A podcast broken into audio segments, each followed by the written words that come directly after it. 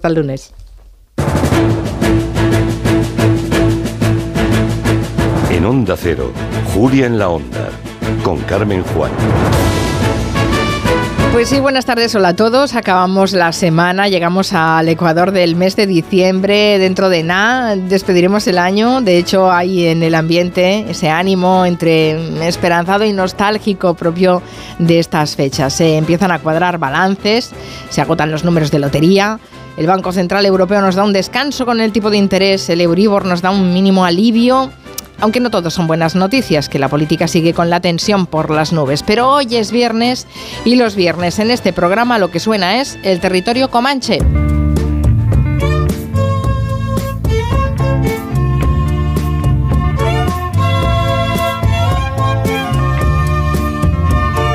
Y hoy va a sonar mucho porque Miki Otero trae bajo el brazo un libro titulado Un mundo en cada canción, escrito por el cantante de Wilco. Jesus don't cry. You can rely on me, honey. Nuria Torreblanca nos asaltará el Comanche hablando de robos y los atracos de película. Y Santiago Segurola nos aconsejará unas cuantas series para que los culés, sobre todo, se olviden de la crisis del Barça.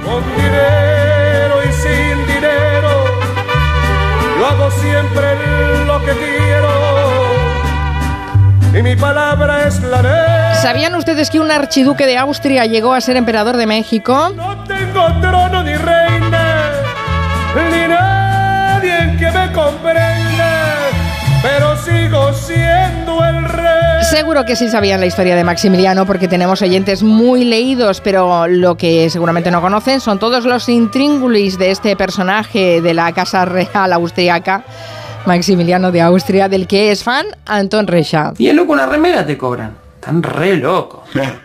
Entendí loco. Claro, loco. Remate. Tan chapitas. Cantado. Le sube agua al tanque. Faltan. De México a Argentina, que está en boca de todos.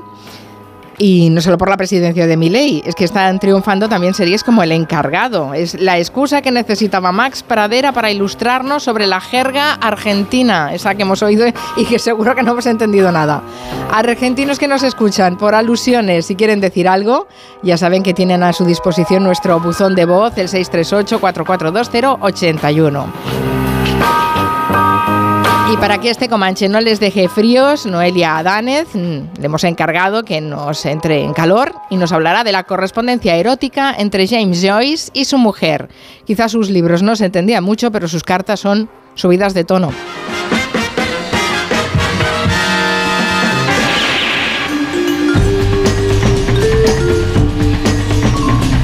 No faltará Ferran Monegal, esperamos a las 4 de la tarde para su particular resumen de lo visto en televisión esta semana, la reaparición de Pedro Ruiz, el reencuentro de Crónicas Marcianas, yo qué sé si lleva una semana que no sale de la tele. Monegal, digo, ¿eh? ¿Y qué sería la Navidad sin las felicitaciones? A3 Media ya ha estrenado la suya. Es un corto, tres minutos dura, donde todos los compañeros de esta casa, de la tele y de la radio, nos felicitan la Navidad a su manera. Hoy viene nuestro hombre anuncio, Francisco Vaquero, que nos contará las dificultades de rodar una campaña. Sí. Por cierto, ¿la han visto? ¿Les gusta? Nos pueden decir cositas, ¿eh? Que a nosotros sí que nos gusta escucharles. Y ahora es el momento de abrir la mesa de redacción. Hoy con Eulalia Rosa, buenas tardes. Hola. Con Roger de Gracia, buenas tardes. ¿Qué tal? Buenas tardes. Y con Guillem Zaragoza, buenas tardes. Muy buenas. ¿Qué tal lo lleváis? Porque venís de Roa, de Duero. Sí, Un poco resacosos os tenemos en la mesa de redacción, ¿no? Sí, Bueno, pero bien, lo pasamos muy bien, pero está un poco lejos de aquí, ¿no? Y hoy lo pensabas, ¿no? ¿Cuánto falta, Guillem? ¿Cuánto falta? ¡Mucho! Como los niños ahí. Bueno, y Joan Quintanilla, que también tiene su propia resaca, pobre. Bueno, también está nuestro arquitecto de cabecera, David García Senjo. ¿Qué tal, García Senjo? Buenas tardes. Pues muy bien, aquí solito en Madrid. Sí, te, te hemos dejado solo en Madrid, pero bueno, estás bien acompañado en la distancia. Sí, sí, por supuesto, siempre. Hoy nos viene a hablar de casas prefabricadas. Así es. Esto tiene, tiene su qué, ¿eh? No sé si, si esto puede ser una buena solución. a- no sé, no sé. Yo creo que sí. ¿Hay algún oyente que viva en una casa prefabricada? Que se haya hecho una casa prefabricada por módulos, aquello de ahora me compro un piso y después me compro otro. Eh, bueno, me compro la parte del salón que, es, que he dejado para después. Este es el futuro, ¿eh? No sé, no sé. Es muy interesante. Ya saben que tienen a su disposición un, eh, un buzón de voz, un WhatsApp. Es el 638 442 081.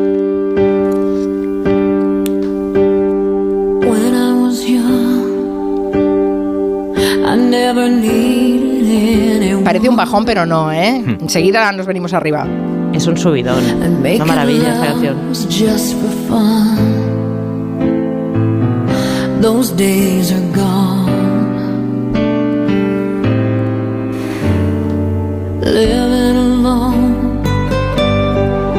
I think of all the friends I've known. But when I dial the telephone, nobody's home. ¿Me das un besito? Qué tonto. all by myself. Don't wanna be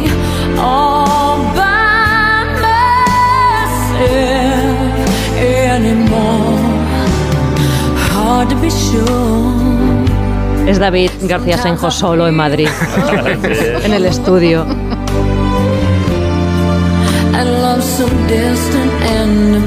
Puedes cantar como si estuvieras en la ducha, ¿eh, David? Un poco alto el tono.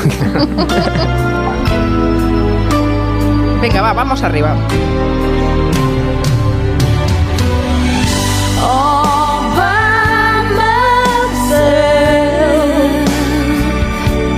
Be all.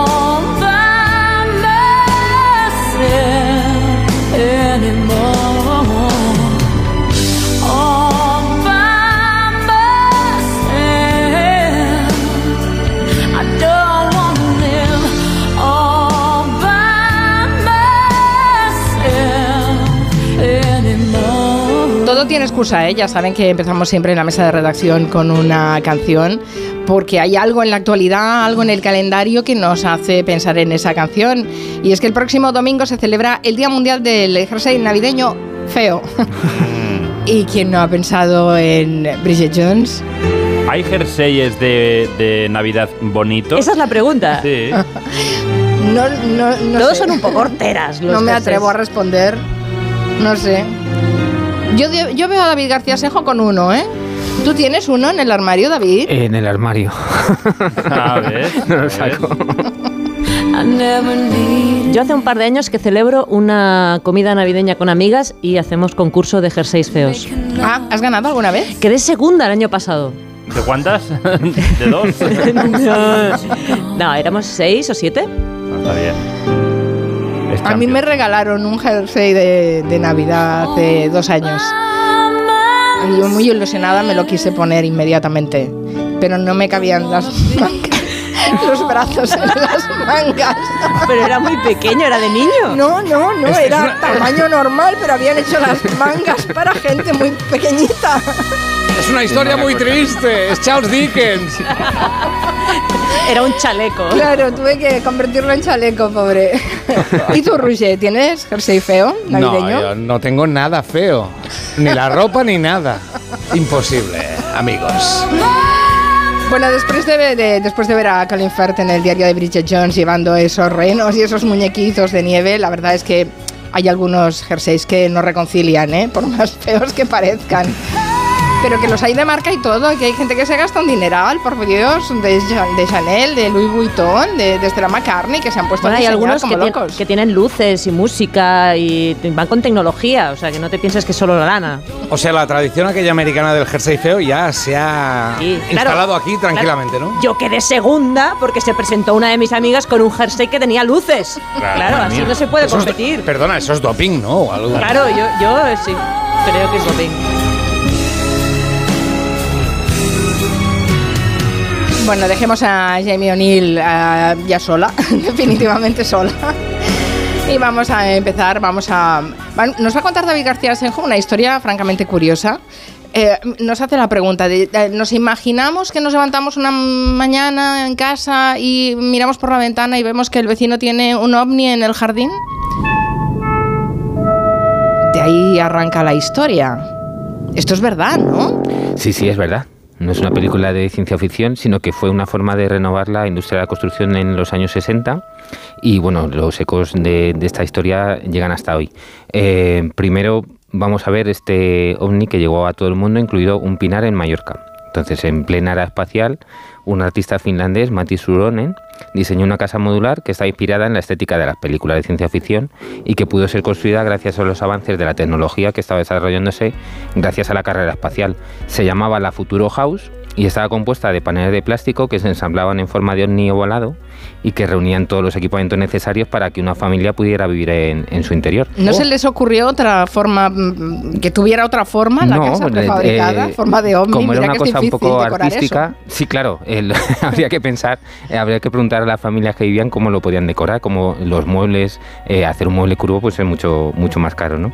Pero bueno, tenía ventajas esta, esta casa porque mm, tenía una rapidez de instalación, al ser de plástico tenía menos peso que las viviendas tradicionales y luego podía ser trasladada en un camión a cualquier parte del mundo. Ahora mismo hay una frente a la nueva pinacoteca de Múnich y la periodista Laura Jurado encontró la pista de una que había llegado hasta Mallorca. Unos músicos finlandeses instalaron una en un pinar de Calviá y funcionó como casa, funcionó como bar de copas, hasta que los dueños, eh, unos, eh, una gente com- compró una parcela, eh, la tenían ahí medio abandonada, vieron que por internet se vendían bastante bien y se la vendieron a un coleccionista francés que, que bueno, pues ahora ha vuelto a instalar en su casa. O sea, esto que fuera modular permitía trasladarla. Entonces, Claro, bueno, mira la, el la, la vivienda de invitados, ¿no? Casa- eso sí, sí, Claro. como la casetilla del perro, ¿no? Pues una casa completa en, En forma, de ovni, ovni. que vamos, que quien no quisiera ir a esa casa, ¿no? Entonces, estos platillos no eran una no eran una anomalía, estaban dentro de una línea de investigación que lo que pretendía era cambiar los modos de construir. Eh, se confiaba en esta industrialización para abaratar costes y para hacer más eficaces las obras, y bueno, se confiaba en la industria para hacer unidades completas de baños, eso sí ha, ha triunfado, como los trenes o como los aviones. Entonces estos módulos se colocaban en la casa y tenían ventajas porque eran estancos, todas las instalaciones estaban incluidas y lo único que había que hacer era llegar y conectarlos. Lo que pasa es que el mantenimiento no estaba garantizado, o al menos en la en el sector residencial para, para viviendas unifamiliares y al final se, se optó por sistemas tradicionales y también confluyó con esto la, la crisis del petróleo en los años 70 que hizo que el plástico, el coste del plástico se disparara y paralizó todas las investigaciones en, en este material. De todos modos, esto del aseo o del cuarto completo de, de baño eh, se ha seguido haciendo y este verano, igual que vi un Muni- en Múnich un, un ovni a las afueras de un museo, pues en el hotel que estábamos las, los baños y del- de las habitaciones eran estas cabinas prefabricadas. Sí, yo he estado también en un hotel con los baños eh, que- eh, prefabricados, de estos Sí, de sí. plástico. Sí, sí. Sí, que se hacen a molde. Sí, tienen un poco un aspecto un poco no termina de ser todo lo habitable que debería ser un baño, pero bueno, es muy funcional porque se limpian bastante bien y aguantan. Pero bueno, pero hay- confiesa, confiesa lo que te costó el hotel. Es que la gracia es esa. Eh, no, Son el hotel- hoteles baratos. El hotel era baratísimo. Son hoteles súper baratos los que Sí, tienen sí, sí. la- los baños modulares estos de plástico. Sí, pero bueno, eh, se ve que es un modo que se puede industrializar sistemas constructivos en viviendas y luego lo que vamos a hablar más adelante es de la industrialización completa de una vivienda. Ajá. Sí, bueno, sí, porque además em, hablamos de la historia de estos ovnis, Sí. pero después la cosa Claro. ha crecido, se ha expandido y Sí, ahora sí. se ha tecnificado también y posiblemente sea una solución habitacional en un futuro. Dice Gadir que en Atlanterran, en Zahara de los Atunes, hay una casa ovni desde los 70. No sé si la conoces, Pues David. eh, no la conozco, pero es posible que sea una de estas, de las que hizo el artista este finlandés y que se o una versión de, de ellas, pero esa en concreto no la conozco. Dicen, Estoy viendo fotos de la, de la Futuro House y me recuerda mucho a las cápsulas Hoi Poi de, de, de Sí. bola de dragón, que era como un sueño poder tirar una cápsula al suelo y que apareciera una, una casa, pues están, son ese rollo. Sí, Pues y por muy lo, que, por lo que veo, había la, la opción de dormir en una Futuro House a través de Booking, pero no lo estoy encontrando. Si lo encuentro, a ver de qué precio vale dormir allí y os lo digo. Ah, muy bien. ¿Ves? Eso de tener una central de datos Claro, en la estamos. mesa de redacción está muy bien. Dice Nicolás Mar Mayo, que se está sintiendo insultado en, eh, con el principio del programa porque desde que vive en Reino Unido ha descubierto lo genial que son los eh, jerseys de Navidad y cada año se compra uno barato. Y no existe eh, como tal el jersey de, de Navidad. Vaya, ahora se ha corrido la el timeline y he perdido el mensaje. Oh, qué pena. Aquí Mari Carmen metiendo los bracitos y no podía, y lloraba y lloraba. Acaba, acaba el mensaje. No existe tal como jersey navideño hortera. Mm, Pero yo creo, dice Nicolás Mayo, que tiene que ser lo que ya es obligado que sea hortera. Claro. Si no, ¿qué gracia tiene? Mira, de cerca de CAI dice hay viviendas y hasta edificios hechos con contenedores marítimos de los que transportan los cargueros. Sí, es señor. otra forma de reciclaje. De eso hablaremos enseguida con David García Senjo porque hay ya casos en algunas ciudades como Barcelona, por ejemplo. Pero vamos a abrir el enésimo debate sobre si el reggaetón es buena música o mala música. Eh, no sé si no me atrevo a preguntar si vosotros estáis mm, por que sea buena o mala música el reggaetón, si sois pro re- reggaetón o no. ¿Quién, cree que es, ¿Quién cree que es mala? Que levante la mano. ¿Será posible? David, ¿te has levantado la mano? Eh, hay de todo. Hay O sea, de hay buen reggaetón. No es verdad. Sí, Bueno. Pero bueno, En para adelante. Tú, tú tranquilo con lo tuyo.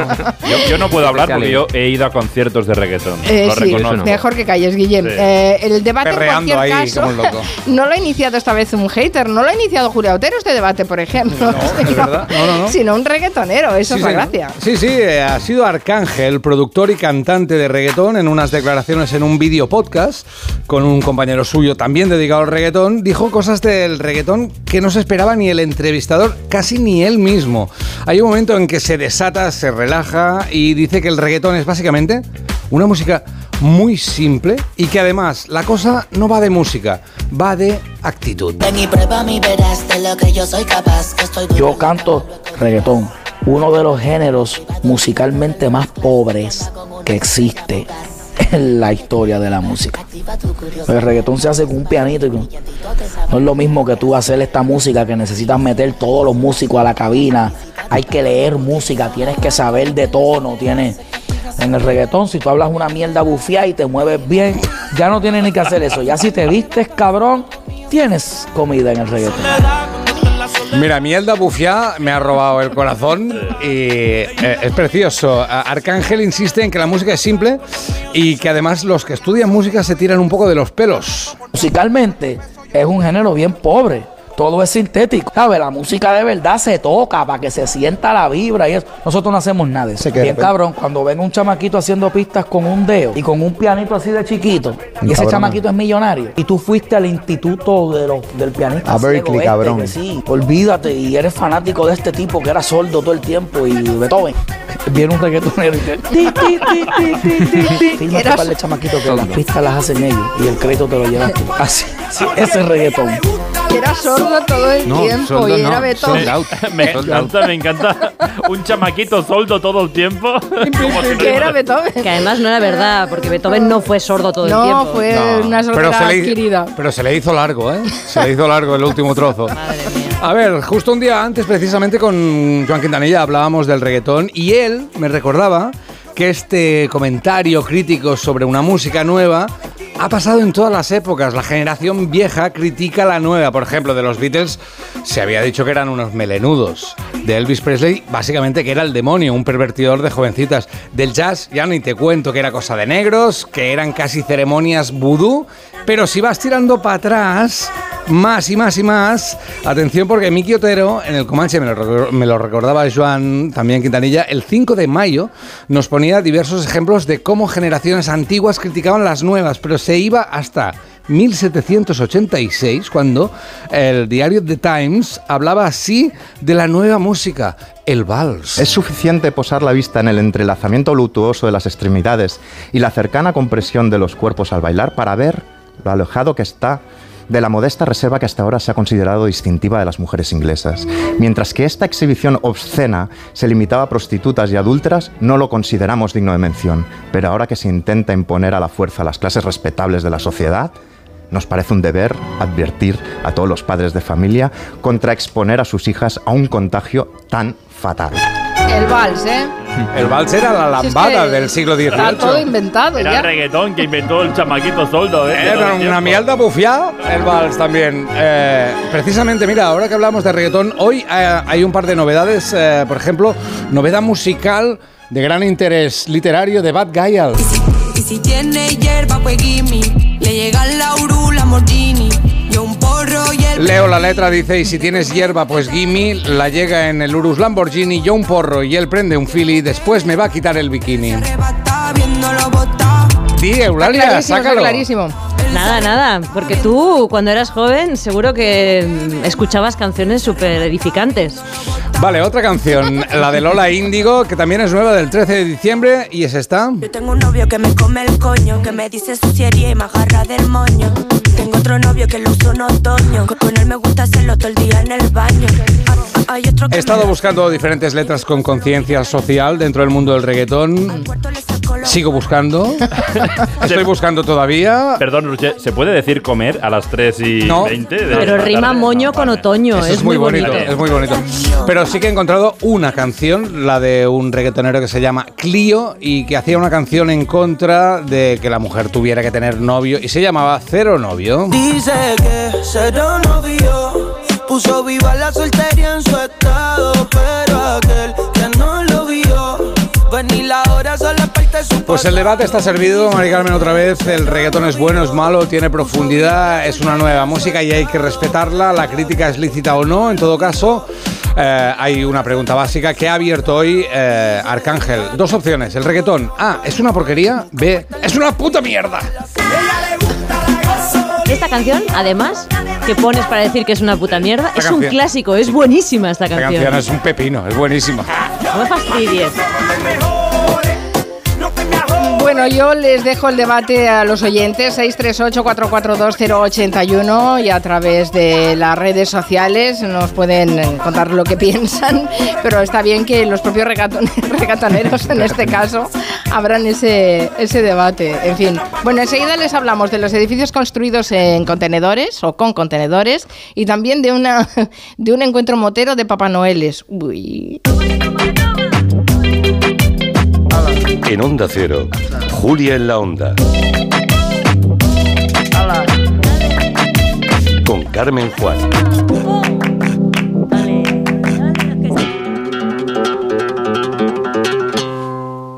Pues fíjate, el día que el barco pesquero salió del puerto, la suerte quiso que en él fueran también Rubén y Yago. Y aunque llevemos más de cuatro meses en medio del océano, al otro lado del mundo, ellos me hacen sentir un poco más cerca de casa. Por eso si la suerte decide que me toque el gordo de Navidad, nos tocará a los tres. No hay mayor suerte que la de tenernos. 22 de diciembre, Lotería de Navidad. Todavía estás a tiempo de compartir un décimo. Loterías te recuerda que juegues con responsabilidad y solo si eres mayor de edad.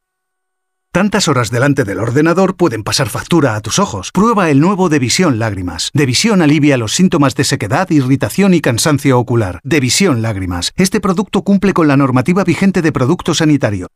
Esta Navidad, nuestro equipo de campeones quiere seguir petándolo. Por eso te van a ayudar a encontrar el regalo perfecto. Y es que por ser de mi Movistar tienes hasta 5 dispositivos: tablets, smartphones, auriculares, smart TVs, con hasta un 40% de descuento para que los regales a quien tú quieras. Te mereces una Navidad mejor. Infórmate en el 1004 tiendas o en movistar.es.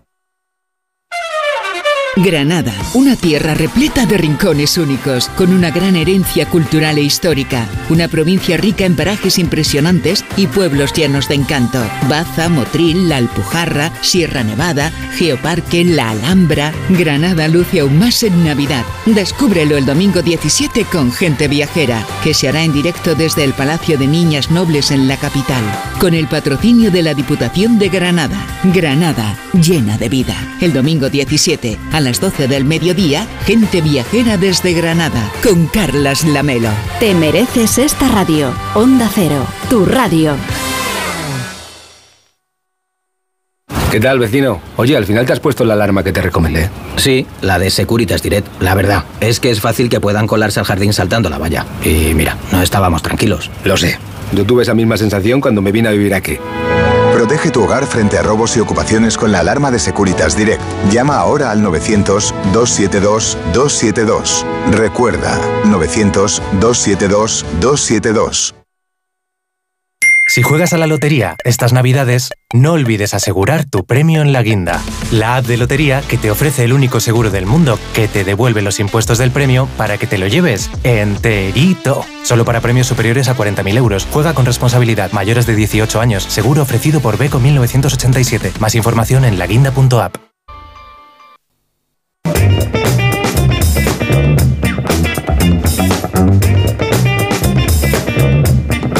Son las 3 de la tarde y 32 minutos. Que sepáis que los oyentes están muy entretenidos discutiendo entre ellos sobre el reggaetón. Tenemos algunas sugerencias, incluso el reggaetón vegano, por ejemplo, o, o Calle 13, o Eliseo, por ejemplo. No sé, en fin, eh, hay sugerencias para que escuchemos y ampliemos nuestras miras.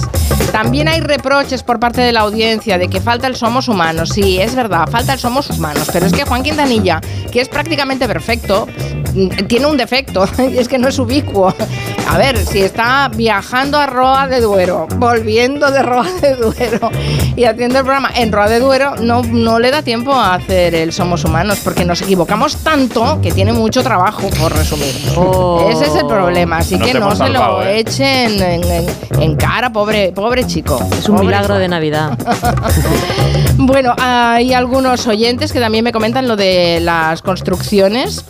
Eh, a ver si encuentro este mensaje, me ha gustado mucho, te lo tengo que leer. David García Senjo dice, Armando dice, mi hermana y su marido tienen una casa modular prefabricada, solo el cascarón, porque mi cuñado, al ser ebanista y diseñador y fabricante de ambulancias, se hizo enterito en madera y poliéster todo el interior, le quedó Vaya. de revista. Qué lujo. ¿Cómo te has quedado? Pues, eh, ¿qué es el futuro?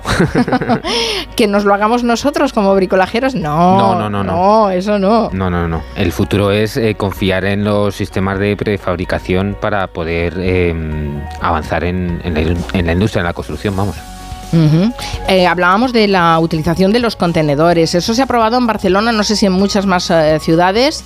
¿Tú crees que eso también es futuro? Porque Bueno, no, es- no sé si sobran tanto eh, los contenedores. No, pero no es sobran tanto tema. si tienen algunos problemas. Lo que pasa es que bueno, es una solución rápida. Eh, el futuro de la no es tanto los contenedores como racionalizar los procesos para reducir los plazos de las obras y sobre todo para ganar precisión y calidad y la construcción con contenedores marítimos de estos que transportan lo que consumimos lo que consumimos a diario permite eh, que podamos aprovechar su estructura resistente porque ya está pensada para ser apilada en varias alturas y además tiene un tamaño que permite habitarlas usando varias eh, eso sí, no es un contenedor de una vivienda, usamos varias y las, y las unimos de distintas maneras, ¿no? Entonces, algunos ya están aislados térmicamente porque han sido contenedores frigoríficos, pero realmente lo mejor es quedarse con la estructura resistente, como decía Armando, cambiarse el envol- envolvente por una que sea más adecuada para poder vivir en ella, y la ventaja que tiene es que se puede trabajar rápido porque ya hay elementos disponibles está certificada su resistencia, y para actuaciones de emergencia, que es como el que se ha hecho en Barcelona,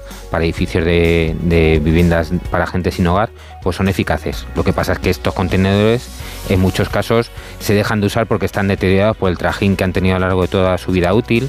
Hay que hacer unas reparaciones para volver a reaprovecharlos a gran escala eh, y luego eh, tenemos la limitación de las dimensiones que en algunos casos son demasiado ajustadas. Entonces, en algunas ocasiones se, se utilizan como estructura, pero hay que hacer todos los trabajos para poder habitarlo como vivienda. Entonces, hay otros sistemas que van llevan un paso más, a- más allá de esa industrialización y yo creo que son más interesantes. es Bueno, un camino, pero, pero Después bueno. sí, después, lo- después Sí. repasamos ese, ese, ese futuro, ¿no? Pero bueno, como una solución habitacional rápida, Sí. me parece muy interesante. Dice la Dolce Vita que tiene un jersey navideño muy chulo. Nos ha puesto la foto, la Es verdad muy es que bonito. sí, es muy bonito. Eh, me- no sorteará, está bien, es muy mono. Le costó en Nueva York 150 dólares. Eso ya Marca. Abercrombie. Y un amigo no se reía el otro día en una cena preguntándome dónde iba con ese jersey tan vintage que parecía de las Olimpiadas de Sarajevo. y la verdad es que sí, parece antiguo, pero sí, le falta un reno para mi gusto, pero bueno.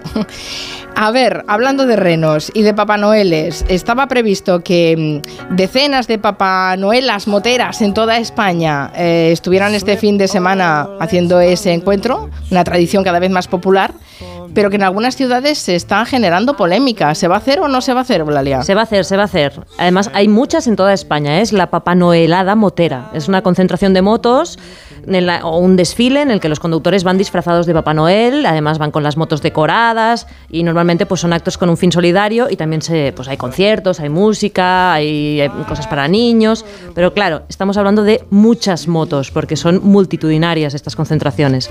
En Barcelona hay polémica porque el año pasado se reunieron hasta 3.000 motoritas. motor- Motoritas. motoritas. 3.000 motoristas, generando, pues, según recoge el Síndic de Greuges, pues un problema de movilidad, infracciones de tráfico, conducción negli- negligente, ruido, contaminación. Claro, eso pasa por debajo de tu casa durante varias horas y puede llegar a ser molesto. por Prefiero el reggaetón. Pero yo claro, no, yo no. pero es un acto festivo. También las, eh, ¿no? Las- los desfiles de carnaval o la- también hacen ruido y bueno, es una fiesta, se hace un día al año. Entonces, el síndic de Greuges quiere que se apliquen medidas cautelares contra la Papa Noelada. Ahí. Y nosotros hemos hablado con su- una de sus or- organizadoras, que es Montserrat Arroyo, que es la presidenta de la Asociación de Dones de San Josep, que nos ha contado que no tienen nada que ver con lo que pasó el año pasado, que ellos no lo organizaban, y que lo que tienen previsto para este domingo no es un desfile, es una concentración. Lo que hemos organizado es una concentración motera. Es en la avenida Juan Carlos I. Será toda la calle estará cerrada. Vienen las motos, entran. Bueno, se verifica que vengan vestidos de Papá Noel. Hay gente controlando el parking. Van a su sitio donde les indiquen los compañeros. Aparcarán la moto, cerrarán motor. Y luego, pues bueno, hay música. A las cinco y media es, bueno, pues muchas gracias a todo el mundo por venir. Y, y, bueno, y cada uno con paciencia y con calma que se vaya pues para su casa, y si Dios quiere, hasta el año que viene. O sea que el evento es a motor parado.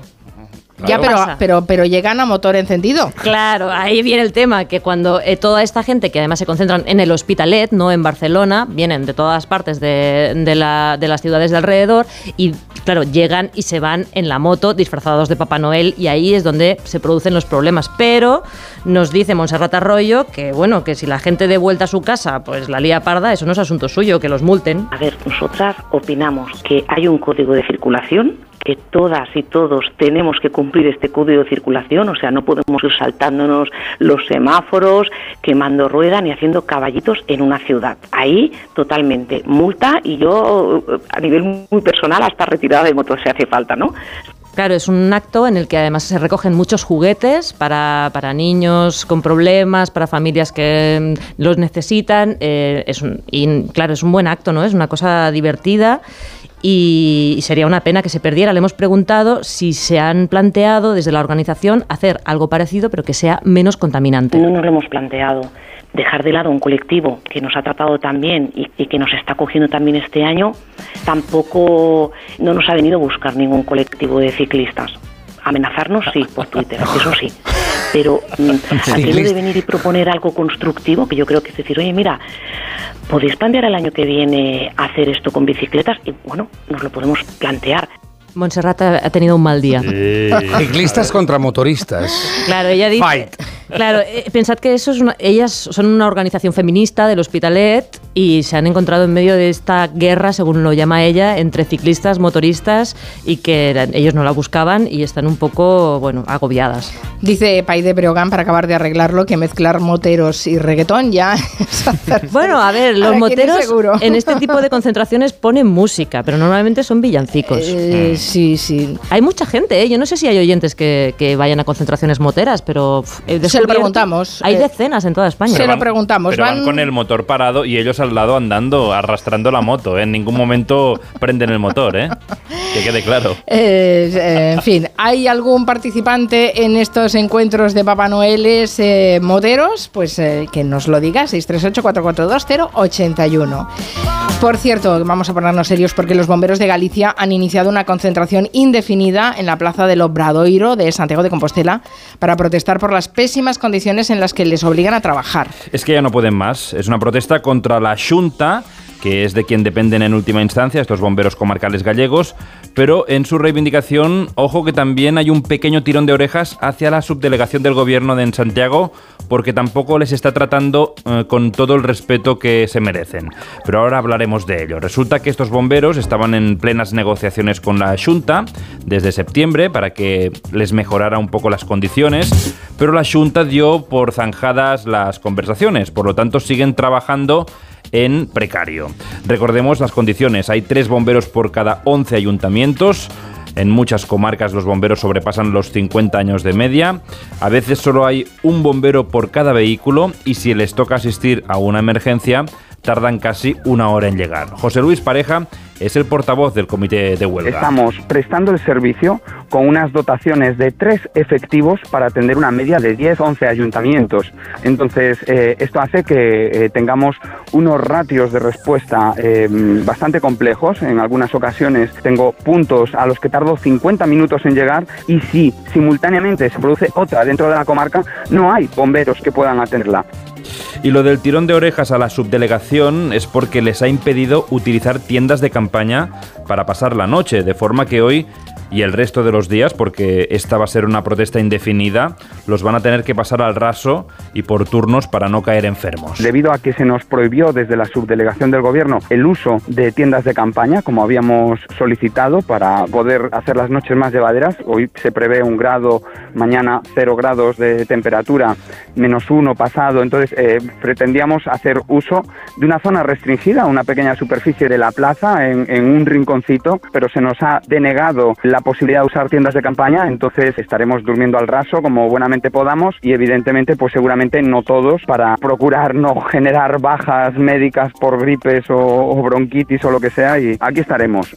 Bueno, haga el tiempo que haga, su intención es permanecer en la plaza del Obradoiro el tiempo que haga falta y no descartan futuras acciones pacíficas como por ejemplo una huelga de hambre. Bueno, en este caso son los bomberos de Galicia, pero los bomberos de cualquier comunidad autónoma eh, muchas veces nos hemos hecho aquí eco en este programa de las condiciones de precariedad, la falta de recursos con las que muchas veces trabajan. Nos parece terrible porque es un, es, es- son unos profesionales a los que tendríamos que tener con mucho mimo y que además es en invierno, como siempre dice Gallego, que se apagan los incendios. Así que no los olvidemos porque ha llovido, hace frío y no hay incendios. No, los bomberos son importantísimos, muy necesarios. Mira, nos contaban en Lanzarote, en, en Arrecife, que cuando se incendió en los años 90 el hotel donde nos hospedábamos, se incendió todo un rascacielos y solo había 12 bomberos en todo Lanzarote. Claro, lo tuvieron que dejar arder durante toda la noche hasta que el incendio solo se apagó. O sea que imagínate. Sí, sí, hay que poner el foco en, en el trabajo que realizan y que es tan importante para nuestra sociedad. A ver qué, han con- qué cuentan los oyentes que han hablado de todo.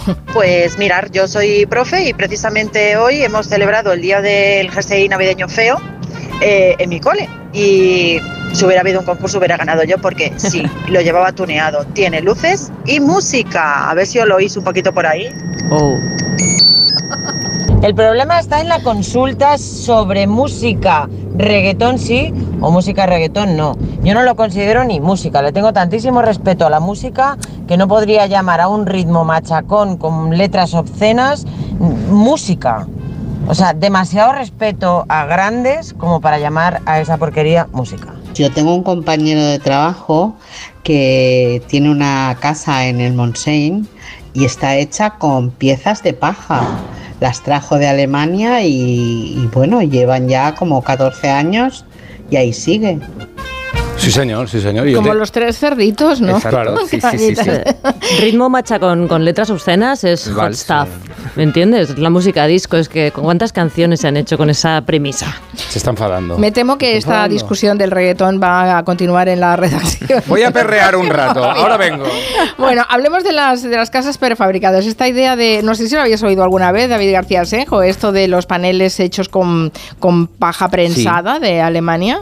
Eh, no hace falta esa Alemania, aquí también lo, lo hacen. Ah, sí. ¿lo hacemos nosotros también? Sí, sí, sí. Ahí, eh, conozco un arquitecto que se hizo un refugio en el campo, en Zamora, y, y es el interior de. Por fuera es eh, madera y el interior también, al interior de la vivienda, pero entre los dos paneles hay paneles de paja que funcionan como un aislante perfecto. Ah, vale, pero porque es aislante, Bueno, no claro, es claro. como los tres cerditos. Bueno, si, si quieres, sí. nada, Si quieres, puedes poner sí, solo la paja, ¿no? Le, le das un mejor aspecto, sí. Es entre el hermano mediano y el hermano mayor de los cerditos, ¿no? Exacto, exacto, exacto. Madera y paja. vale. Eh, bueno, la verdad es que en los últimos años ha habido un cierto boom de los prefabricados por el precio, sobre todo, de la construcción. Eh, lo que no no sé si ahora sale tan a cuenta. Se, se hacían módulos, construcción por módulos, y además te hacían. te- yo, yo he visto los anuncios, que no sé tú como arquitecto cómo lo ves, aquello de casa de 150 metros cuadrados. eh, de- eran por paneladas, todo con, paneles de hormigón o de Sí. cualquier otro material. Venía, tú, tú tenías que poner el solar, Sí. hacer, hacer la parte higiénica, la parte del solar con las cañerías y todo. Y demás. la exacto, y ahí te ponían la casa. Sí. Mm. Pues ¿Eso es una buena idea? Pues es una buena idea. Lo que pasa es que no sirve para todos los sitios porque evidentemente el suelo lo tienes que poner tú. Y luego además son eh, casas que son bastante, o sea, no estamos hablando de cabañitas prefabricadas o de caravanas, que también hay gente que está viviendo en caravanas y esa es otra realidad que podemos comentar otro día. Son viviendas completas con todas las comodidades y en este caso no son paneles que se van montando, sino que te viene la vivienda completa, te la instalan en, en una mañana. Entonces eh, tiene una ventaja porque reduce los plazos de las obras, permite todo, tenerlo todo planteado antes de la obra, porque lo único que tienes que hacer, como comentabas, es poner la cimentación y la conexión con los suministros, y todo el proceso se hace en un taller, lo que permite controlar los acabados, las instalaciones y luego tiene la ventaja también que es un precio cerrado, no es como en las reformas de los gemelos que ha aparecido eh, cualquier problema, ¿no? sino que eh, tú ya sabes lo que vas a comprar, sabes lo que cuesta, lo que pasa que es, eh, creo que es, eh, en general son un poco caras con respecto a la mm, construcción tradicional. Claro, te ahorran eh, mucho tiempo que a lo mejor durante la obra, si tienes que estar en un piso de alquiler durante todo un año, pues a lo mejor todo ese dinero lo puedes invertir en la, mm, en la construcción de, de una casa, que además ahorran en climatización y, y calefacción, porque en general están bastante bien aisladas y todo esto compensa un poco el sobrecoste, sobre todo en épocas de crisis energética. Mm. Pero eso sí, hay que tener en cuenta que no incluyen el coste del suelo donde se va a instalar. En muchos sitios es el principal problema del acceso a la vivienda, lo carísimo que está el suelo, pero después de la pandemia, eh, con esto que hubo mucha gente que, que prefirió irse al campo para tener espacio libre, pues la verdad es que se ha vuelto a recuperar y hay eh, propuestas bastante interesantes. Yo estoy flipando, eh, he puesto contenedores y precios y hay cosas alucinantes. Esto, eh, 20 metros cuadrados, un contenedor más o menos, eh, salido de, de allí, eh, de- de- de- del puerto, 700 euros. Pero si lo quieres ya arreglado, 2.000 euros. Te compras cuatro, los pones uno así eh, encima del otro. Claro, sí. Y, luego hay que hacer mucho más. Lo que pasa es que. No, no, no, eh, con eso ya basta. Con eso ya basta un saco de dormir y Claro, fuera. O una claro. tienda quechua, las metes dentro. ¿Cómo sois los arquitectos? Eh? ¿Queréis hacerlo todo bien, Hombre, aislado? Ah, ¿Cómo Porque sois? si no, no cobramos. A mí lo un que me poco de paja por ahí, ya A mí lo que me interesa es el tema de los materiales. Después, si te parece, hablamos de, de los materiales, porque sé que se hablaba mucho de- del hormigón, pero es que el hormigón también es caro, es Sí, sí, sí. contaminante, cuesta hacerlo. Bueno, en fin, no, no sé. de- hablamos un poquito más de los, de los ¿no? eh, materiales. Sí, y ahora hacemos una pausa. Un fuerte aplauso para los cuatro finalistas de la voz. Miguel, Elsa, Pablo, Nereida. Es algo de otro planeta. Tú decides en directo quién será la mejor voz del país. Yo me quedo embobada. Gran final de la voz. Esta noche a las 10 en Antena 3. Y muy pronto. 20 de las mejores voces. En un reencuentro histórico. La voz All Stars. Pablo ha vuelto a suspender, no sé qué hacer. Prueba con The Memory Studio. A Luis le va genial. The Memory contiene vitamina B5 que contribuye al rendimiento intelectual normal y eso lo nota en exámenes. The Memory Studio, de Pharma OTC. Nadie se ha ido de aquí sin encontrar su deseo. ¿Te has enterado? Hay un lugar mágico en el que los deseos de todo el mundo se cumplen.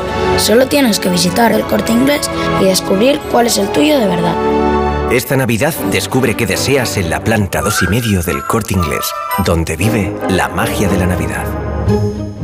Antes no podía ni moverme, que si la espalda, las rodillas. Desde que tomo Flexium soy otra. Flexium contiene manganeso que ayuda a mantener mis huesos y eso con los años se nota. Flexium de Pharma OTC. En CEPSA todos nuestros clientes son de 10. Por eso seas particular o profesional, tenemos una promo de 10 para ti. Únete a CEPSA Go o a esta resa en CEPSA y te damos 10 euros de regalo de bienvenida. Y si ya eres cliente, ahorras 10 céntimos por litro en tus repostajes. Ven a CEPSA y llévate ya tus 10 euros. Consulta condiciones en CEPSA.es. Esta temporada las suscripciones no volverán a ser lo mismo. Amazon Prime te trae Operación Triunfo, así como envíos rápidos y gratis. Todo por 4,99 euros al mes. Tengo que suscribirme ahora mismo.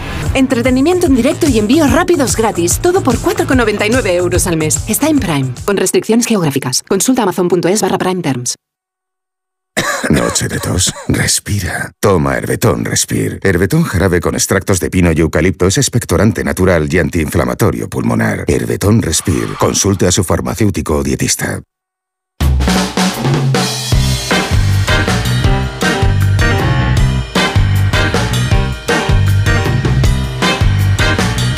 Dice Gabriela Tasile que en su urbanización en Boadilla del Monte ya hay varios chalets hechos de ecopaja. Así Mm. que no, no, sé, no es tan raro ¿eh? No, lo, no, que, no. lo que estamos contando. Bueno, Aquí en la redacción yo creo que entre la mesa de Ruge y la nuestra cabe uno. Podríamos Sí. eh, dormir allí. eh, no deis ideas. Mm, Hay muchos niños que a lo mejor nos escuchan que están en estos momentos pensando en hacer la carta a Papá Noel o a los Reyes y, y muchos ya saben lo que van a pedir. La Nancy de Aitana, que parece que se ha convertido en todo un fenómeno. Roger, que es el que navega por estas cosas, Hey. eh, lo sabe bien. Yo no, no conozco a la Nancy de, Aitana. Ahora te la presento. La Nancy Aitana es la gran triunfadora en la Carta de los Reyes Magos esta Navidad. La cantante, ya sabéis, es un ídolo de las nuevas generaciones. Ah, Aitana de la cantante. Aitana, la de OT. Sí, sí. Han hecho una Nancy con la cara y la ropa de Aitana en este videoclip.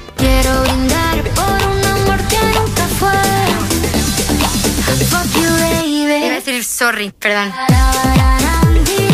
Pues famosa ha cogido la imagen de Aitana con todos sus detalles, ¿eh? Con el top azul que llevaba en este videoclip, con el pantalón ancho negro con flecos decorado con estrellas plateadas, el logo de Alfa y unas botas negras. Y ya tienes a la Nancy Aitana también con acceso- accesorios como pendientes de aro grandes, collar, maquillaje de ojos azules.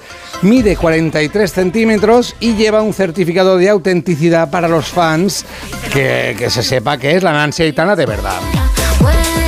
Y tú puedes coger la Nancy, la Aitana y jugar con ella, pues a, yo qué sé, a que triunfa y no te. Luego que hace un primer disco que funciona. Luego que en la gira se pone encima de un bailarín y se monta el pollo. Y entonces. Entonces aquí lo que falta, creo yo, es la Nancy madre que le tapa los ojos a la Nancy hija con unas manitas pequeñitas y le dijo, esto es una guarrada, nos vamos de aquí. Oye, que sin él no me cuelgan los precios de las Nancy's Aitanas y es para flipar, ¿eh? No está mal, no está Claro, mal. es que hay un problema, Carmen. El problema es que la Nancy Aitana salía a 39,95, pero ha tenido tanta demanda que la gente ha hecho acopio de Nancy's para revenderlas luego y ahora ya están en sitios como Wallapop a 70 y hasta 100 euros. Póngame 800. Poco me parece. Recordamos muy rápidamente la historia de este país. Las Nancy's nacen en 1968. Primero ah, hicieron pruebas con Gwendalina, Paulova y Pierina, pero no acabaron de funcionar. Los nombres son las previas Yo a Nancy. no la recuerdo, Nancy sí, pero y Selene. pero Porque las, las quemaron, otras las no. quemaron porque Gwendalina, Paulova y Pierina no, no, no Eran de la. Europa del Este. Claro, no. Y luego ya llegó Nancy y fue el boom. Eh, y la pregunta es, ¿os acordáis si había una Nancy Julia Otero?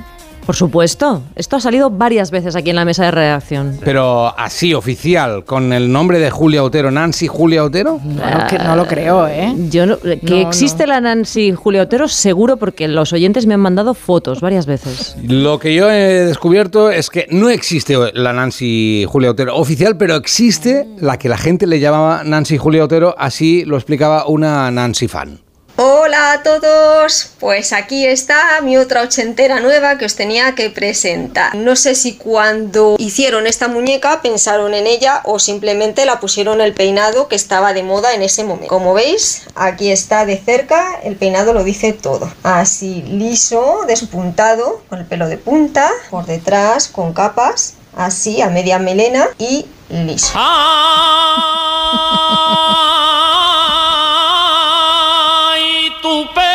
Esto sí que es música, hombre. En la seda y la almohada No lo recordaba, pero si Eulalia Rosa dice que Nancy sí que recuerda Otero. que hay oyentes que tenían la Nancy años, Otero, sí, sí. es que es Sí, verdad. esta señora hablaba así de su Nancy, la Julia Otero. Y es un objeto de coleccionista, ¿eh? Por Cuidado, cierto, difícil de conseguir. Lisi nos ha colgado en Twitter una serie de fotos eh, de los años 70 en Benidorm, una discoteca. Dice, no sé si es de esto de lo que estáis hablando, pero yo la recuerdo de toda la vida. Y es una, una discoteca con forma de ovni, pero vamos, palatillo volante de esos gigantes, arquetípico, ¿eh? Es, un, un día deberíamos hacer un recorrido por estas construcciones así curiosas que hay en la geografía española, porque sí que es cierto que, Como el que llama mucho que hay la en Tarragona, atención. ¿no? Hay un Mazinger en Tarragona. Es verdad, sí, sí, sí, sí. Dios, tengo que salir más. Muy grande. Enorme. Bueno, em, la verdad es que nos hemos quedado con lo de los materiales, lo del hormigón, por ejemplo. ¿Eso de hacer la- las- los módulos de hormigón es, es sostenible medioambientalmente? Pues no mucho. Por eso se está optando ahora por. Eh, uy, me da miedo pisar esta canción. Ay, después, después hablamos de la canción. Sí, sí, sí. No, es está, el hormigón es un material que es muy contaminante y muy contaminante a lo largo de toda su vida útil. Entonces hay empresas que están eh, aprovechando una colaboración con, con el ecosistema de las fábricas que hay en el entorno. Por ejemplo, en Avilés, que estaba ArcelorMittal, pues hay una empresa de un arquitecto que se llama Sergio Baragaño que construye viviendas modulares con estructura metálica del acero de Arcelor y luego con acabados de vivienda de lujo, que son unas viviendas estupendas. En otros sitios hay empresas de, de madera, entonces car- empresas carpinteras que en la crisis de 2008-2013 dejaron de suministrar madera a la industria, pues se han ido reciclando en empresas para prefabricar casas de madera con un acabado eh, muy bueno y un poco más cálido a lo mejor que el hormigón. Pues eso es el futuro. Sí.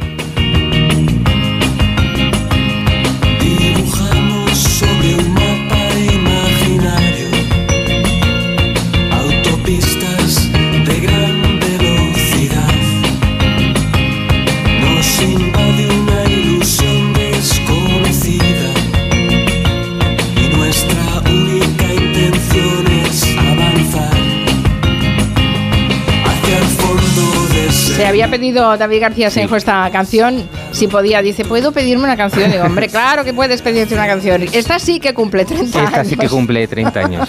Eh, un soplo en el corazón, un disco de Family, un grupo que solo sacó este disco, de Javier Aramburu e Iñaki Gamecho Goicoechea.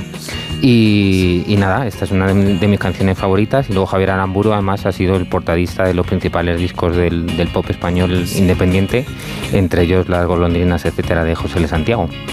Voy a probar de perrear, a ver si se puede. No, esta no. Esta no, ni Bueno, se la bueno, toques. déjame, déjame Ni se la intentarlo. toques a David. pues con ella te despedimos, David. Muchas gracias por... Que vaya bien eh, hasta el viernes que viene. Hasta el viernes. Adiós.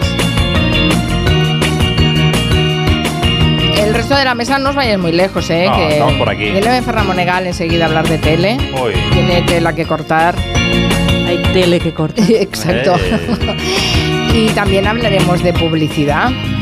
Vendrá Francisco Vaquero que nos contará cómo, cómo ha sido el rodaje de, de ese de la felicitación navideña de A3 Media. que Más también- complicado que organizar la cena de fam- familiar, ¿no? Sí, sí, De Navidad. Tiene su, tiene su qué. Les dejamos con la canción y enseguida las noticias de las 4.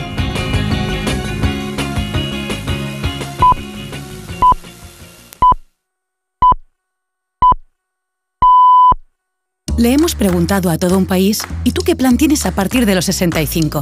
Y esta es la lista. Navegar en un velero, aprender un nuevo idioma, correr una maratón, sacarme el... El futuro es mucho más inspirador con los planes de pensiones de Mafre. Súmate al programa Tu Futuro. Ahora está con un 6% de bonificación por traslado. Infórmate en tu oficina o en mafre.es. Son las 4 de la tarde, Lasco, las 4 en Canarias. ¿Sabes qué alimentos que comemos habitualmente son tóxicos para nuestras mascotas? ¿Por qué los perros comen césped? ¿Cuánto duermen los gatos? ¿Qué tienes que hacer si quieres viajar con tu mascota a otro país? Todas las respuestas en Como el perro y el gato con Carlos Rodríguez. Sábados a las 3, domingos a las 2 y media de la tarde y siempre que quieras en la app y en la web de Onda Cero. Patrocinado por Menforsan, los especialistas en cuidados, higiene y cosmética natural para las mascotas. Te mereces esta radio. Onda Cero, tu radio.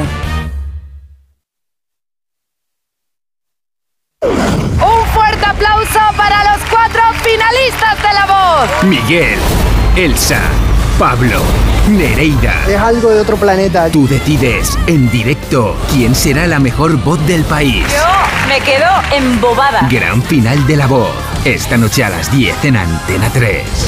Y muy pronto. 20 de las mejores voces En un reencuentro histórico. La voz All Stars. Solo hasta el domingo, super tecnoprecios en el corte inglés. Lo último, lo más deseado, todo lo que más te gusta en electrónica y electrodomésticos con hasta un 20% de descuento. Con las tecnoventajas de los tecnoprecios. Super Tecnoprecios, hasta un 20% en electrónica y electrodomésticos para ti o para regalar. Aprovechalo. Solo hasta el domingo 17 en el corte inglés. Consulta modelos participantes. ¿Una noche de pesadilla por culpa de la tos? No dejes que se repita con Cinfatos Noche de Cinfa. Cinfatos Noche actúa rápida y eficazmente para combatir la tos seca y ayudarte a dormir placenteramente. Elige estar bien. Elige Cinfa. A partir de 12 años, lea las instrucciones de este medicamento y consulte al farmacéutico. Hola, soy Mario Alonso Pucci y en mi nuevo libro El Camino del Despertar te invito a embarcarte en un viaje de autoconocimiento y transformación. Una obra inspiradora que te ayudará a convertirte en la persona que siempre quisiste ser. El Camino del Despertar, del Dr. María Alonso Puig, editado por Espasa. ¿Qué tal, vecino? Oye, al final te has puesto la alarma que te recomendé. Sí, la de Securitas Direct. La verdad, es que es fácil que puedan colarse al jardín saltando la valla. Y mira, no estábamos tranquilos. Lo sé. Yo tuve esa misma sensación cuando me vine a vivir aquí. Protege tu hogar frente a robos y ocupaciones con la alarma de Securitas Direct. Llama ahora al 900-272-272. Recuerda, 900-272-272. ¿Qué, ¿Qué es lo peor de las redes sociales? Estar enganchada a la pantalla. Que nos bombarden con notificaciones todo el día. Los comentarios de haters. El ciberacoso. Las fake news. Pero ¿sabes qué es lo mejor? Que podemos cambiar las cosas. Demostremos que también somos capaces de usar las redes sociales con cabeza. Si tú también quieres formar parte del cambio, regístrate en Efecto 1000 y sube tu vídeo. Nosotros ya formamos parte de la generación 1000. La generación que usa las redes sociales con cabeza. Entra en efectomil.org. Un proyecto de la Fundación A3 Media con la colaboración de la Fundación Telefónica. Esta Navidad, nuestro equipo de campeones quiere seguir petándolo. Por eso te van a ayudar a encontrar tu dispositivo Samsung perfecto. Y es que por ser de mi Movistar tienes hasta 5 dispositivos Samsung. Smart TVs, smartphones, auriculares, con hasta un 40% de descuento para ti o para quien tú quieras. Te mereces una Navidad mejor. Infórmate en el 1004 tiendas o en movistar.es.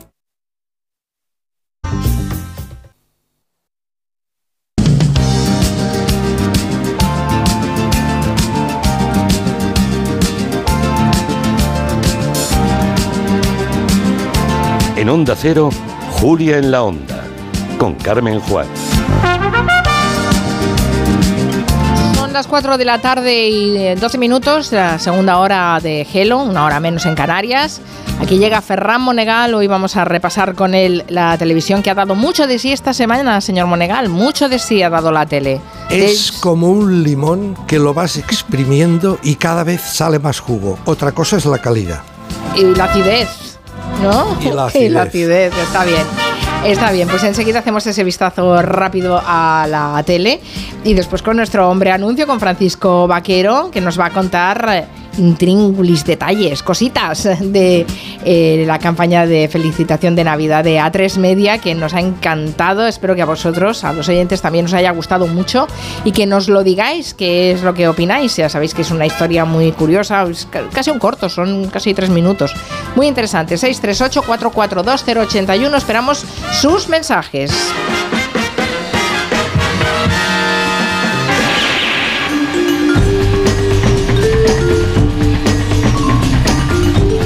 Está bien que haya mucha tele estos días, señor Monegal, porque después vendrá el secano. y ahora está, en fase de empacho, ¿no? De, de todo lo que se Bueno, puede ver. sobre todo el acto de la presentación del programa, del libro de Pedro Sánchez, Tierra Firme. Ajá. Ha llegado un momento. Bueno, eso no era televisión, era un acto de presentación de un Sí, libro, pero, lo fue muy televisivo, tele, fue muy pero televisivo, dieron por- sí. No, hombre, totalmente. Ha llegado un momento, señora Juan, que lo más importante de un libro ya es la presentación, el show. Y claro, eligieron, con muy bien criterio, a Jorge Javier Vázquez para presentar el libro. ¡Oh! Tenía que ver la sala. Estaba a rebosar. 14 ministros allí arrebujados y apretujados. Había de todo. Gamba roja, gamba blanca, mejillón, chipirones, calamares. Había todos allí, todos allí puestos. Para ver el gran éxito. Sobre todo, es decir, el protagonismo que debería de haber sido exclusivamente de Pedro Sánchez, fue compartido con el presentador, con Jorge Javier Vázquez, que le dio ese aire de show, ¿verdad? ¿verdad? Que es lo que ahora se busca en todo evento. Todo tiene que ser un show, todo tiene que ser entretenido, todo que tiene que ser espectáculo. Son nuestros tiempos, señor Monegal. Sí, sí, sí, ahí va. La vida es así. Para eso plora la criatura, de eso llora el niño, decimos en catalán. Bien, bueno, no le digo más. Eh, Jorge Javier, que estuvo estupendo como showman, nada más ver al presidente sentarse ahí a su lado, le dice tú, tú dónde tienes que ir, querido presidente. Le tutea, ¿eh? Es muy bonito. El roce del bufón con el poder genera expectativas eh, siempre infundadas, pero genera grandes expectativas. Se tuteaban amorosamente y le dice, ¿tú dónde tienes que ir? Es a Supervivientes, la isla del Caribe. No, que te digo que si tú tuvieras que ir a un programa de televisión, no tengo ninguna duda de que sería Supervivientes. ¿Pero eso dónde lo grabáis? Ahí en Honduras también. Lo hacéis en El Salvador, como tenemos un mediador.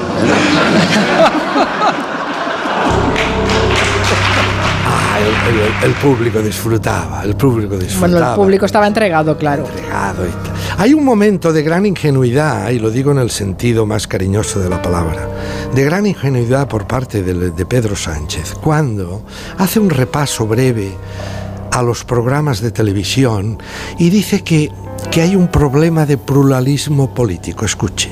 Hay un problema de pluralismo político en nuestro país, en los medios de comunicación.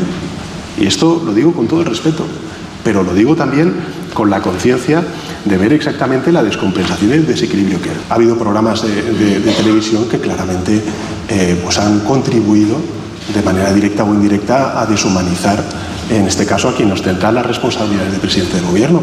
Y además se han traspasado todas las líneas rojas.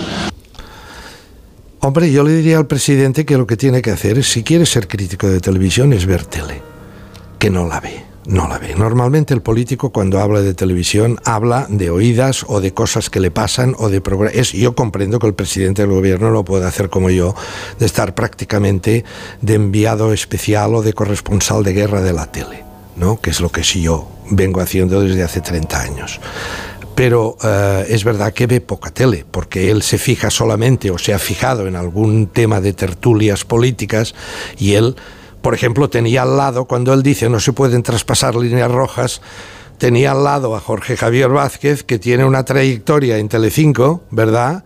De autopsias, autopsias en vida, barbacoas con carne humana y todo, que eso sí que es traspasar líneas rojas. Pero en fin, pelillos a la mar. Allí estaban para celebrar. Hay un momento que Jorge Javier dice también como se tutean, y es un hombre que ha dicho que yo soy de izquierdas, ¿eh? soy de izquierdas, programa de rojos y maricones, ¿eh? y, y oh, qué bien son de izquierdas. Luego vemos a ver qué es la tele que hacen, no, de eso no hablan. ¿eh? El tipo de tele que hacemos no habla, pero somos de izquierdas, ¿eh? eso sí.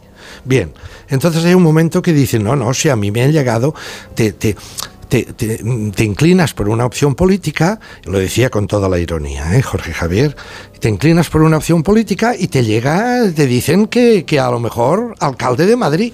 Apoyas un partido y piensas que la gente piensa que es por conseguir un cargo. A mí me han dicho que iba a ser alcalde de Madrid.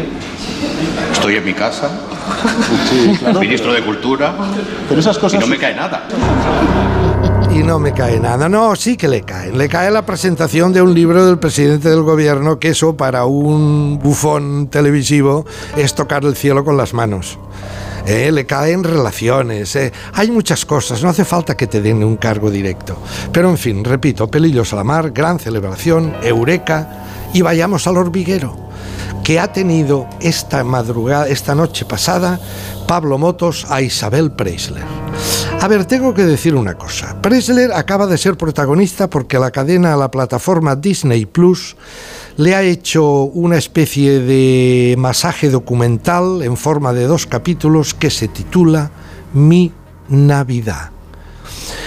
es de, de sonrojo. ¿eh? Es, es para sonrojarse la Isabel Preisler que nos dibujan en Disney. Creo que no le ha hecho ningún favor Disney Plus, los productores de este programa, no le han hecho ningún favor a Isabel Preisler la imagen que da en ese trabajo. Bueno, En- ella, ella aceptó hacerlo. ella aceptó hacerlo, sí, sí, sí. Mire, hay un momento que le cogen en su casa, en su mansión de Puerta del Hierro, y se va desplazando, solo mueve las manos, pero el cuerpo parece que se desliza y siempre, ¿sabe cómo aquellas pinturas egipcias de la frontalidad? Que el cuerpo se desplaza, pero la cara siempre está en un primer plano. Pues eh, es una cosa realmente casi arqueológica lo que le han hecho, ¿no?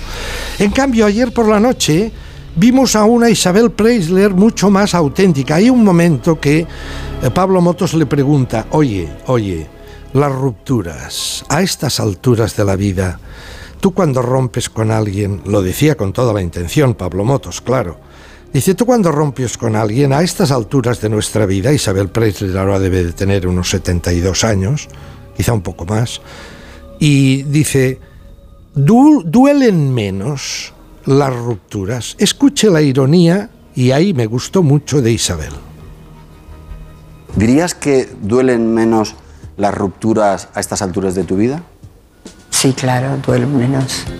Sí, sí, con los años todo duele menos. ¿Todo duele menos? Hombre, la última no me dolió nada, ¿eh? Al amigo Vargas Llosa le deben sonar los oídos. Luego entraron las hormigas y ahí le hicieron un retrato un poco en la línea del Disney Plus, del trabajo de Disney Plus. Fíjese cómo perfilan las preguntas que le hacen las hormigas, tremendas preguntas, cómo perfilan al personaje. ¿eh? Es decir, no le hacen una pregunta, decir, oye, de la inmensa, por ejemplo, Isabel Preisler habla siempre con mucho cariño de Miguel Boyer. Y eso está muy bien. Miguel Boyer, que yo sepa, me lo había contado en vida Terence Simons ya hace muchos años. Eh, en la casa de Puerta de Hierro, que la construyó Miguel Boyer para Isabel Preisler, allí dejó una biblioteca importantísima. Nunca le, le han- le- le preguntan por los libros que lee o por... Mire lo que le preguntan las hormigas. La cabeza de la gamba, ¿se chupa o no se chupa? Así, con sonidillo. Hombre, con sonido, eso. Así que se le metan los ojos seguro. para adentro a la gamba. Sí que no, eso sí que no. Eh, las copas de vino, ¿hasta dónde se llenan? Porque, por ejemplo, cuando hay una mesa con mucha gente, ¿yo puedo llenarlas más de la cuenta para no tener que levantarme más? No se debería. Por ejemplo, la servilleta que te la pones en el cuello para no mancharte el jersey. Mm, ¿Se puede poner todo el rato, solo con la sopa? ¿Cómo va esto? Eso hace feo. ¿Los mayordomos a qué hora cenan exactamente? ¿Es antes? ¿Es después? Normalmente antes. Bueno, pero el papel de las hormigas precisamente es, eh, es, es exacto, meter el dedo en el estereotipo, Era ¿no? aquella perfilada como eso, como la señora de Bueno. otros este, este tipo de gente que vive de una manera que ya prácticamente nadie vive así, ¿no? Con el mayordomo, con el jardinero, el chofer, Bueno. estar dedicada todo el día a mirar la mantelería, la cristalería, la vajilla, la loza. Que yo sepa, mayoritariamente nunca se ha vivido así, solo han Sí, vivido solo así muy poca muy gente, poca gente, pero durante muchos años, durante Yo mucho creo que ahora cada vez es más difícil. Vayamos a Crónicas Marcianas, la alegría de Xavier Sardá. Mire, Ah, el sí, otro el reencuentro, El Crónicas, reencuentro, sí. se lo han hecho en Telecinco. ¿Qué pasa? Pues que en un momento dado, Carlos Latre, gran amigo de Sardá, gran triunfador como caricato en, en Crónicas Marcianas, recuerde aquellos papeles que hacía de la Pantoja de Puerto Rico. Bien, Carlos Latre de repente tuvo, ha tenido un golpe de nostalgia y como él tiene una productora, les ha dicho a Telecinco, vamos a hacer un programa especial, un revival de lo que fue Crónicas. Eso sí, seleccionando solo lo más bonito. Ah, memoria selectiva. Bueno, siempre recuerdas lo mejor, ¿no? Sí, sí, sí. No te vas a poner a recordar lo feo. Bueno, pero, bueno, ese programa duró siete años, se hicieron inmensamente ricos todos, sobre todo Sardá. Hizo un trabajo impecable desde un punto de vista de lo que él llama el burlesque y se encuentran en el viejo plató de un polígono industrial de aquí cerca de Barcelona. Se encuentran Latre y Sardá y la emoción les embargaba. Escuche.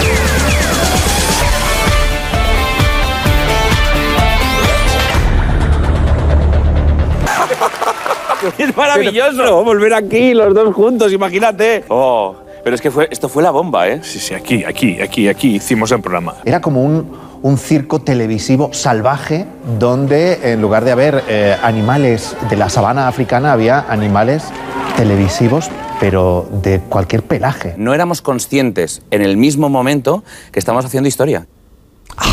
Estábamos haciendo historia. Bueno, sí, historia de la televisión, no me lo negará. La memoria es tremenda, si la unes a la nostalgia ya es aterradora.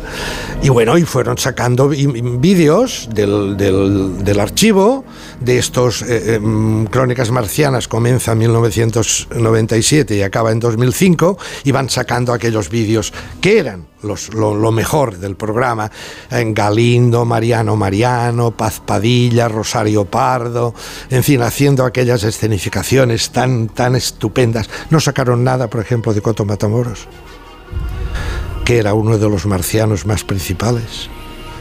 Ah, no sacan nada de Aida Nízar, no sacan nada de Carlos Elioyas, cuando montaban aquellas carnicerías en el plató. Eso vamos a olvidarlo.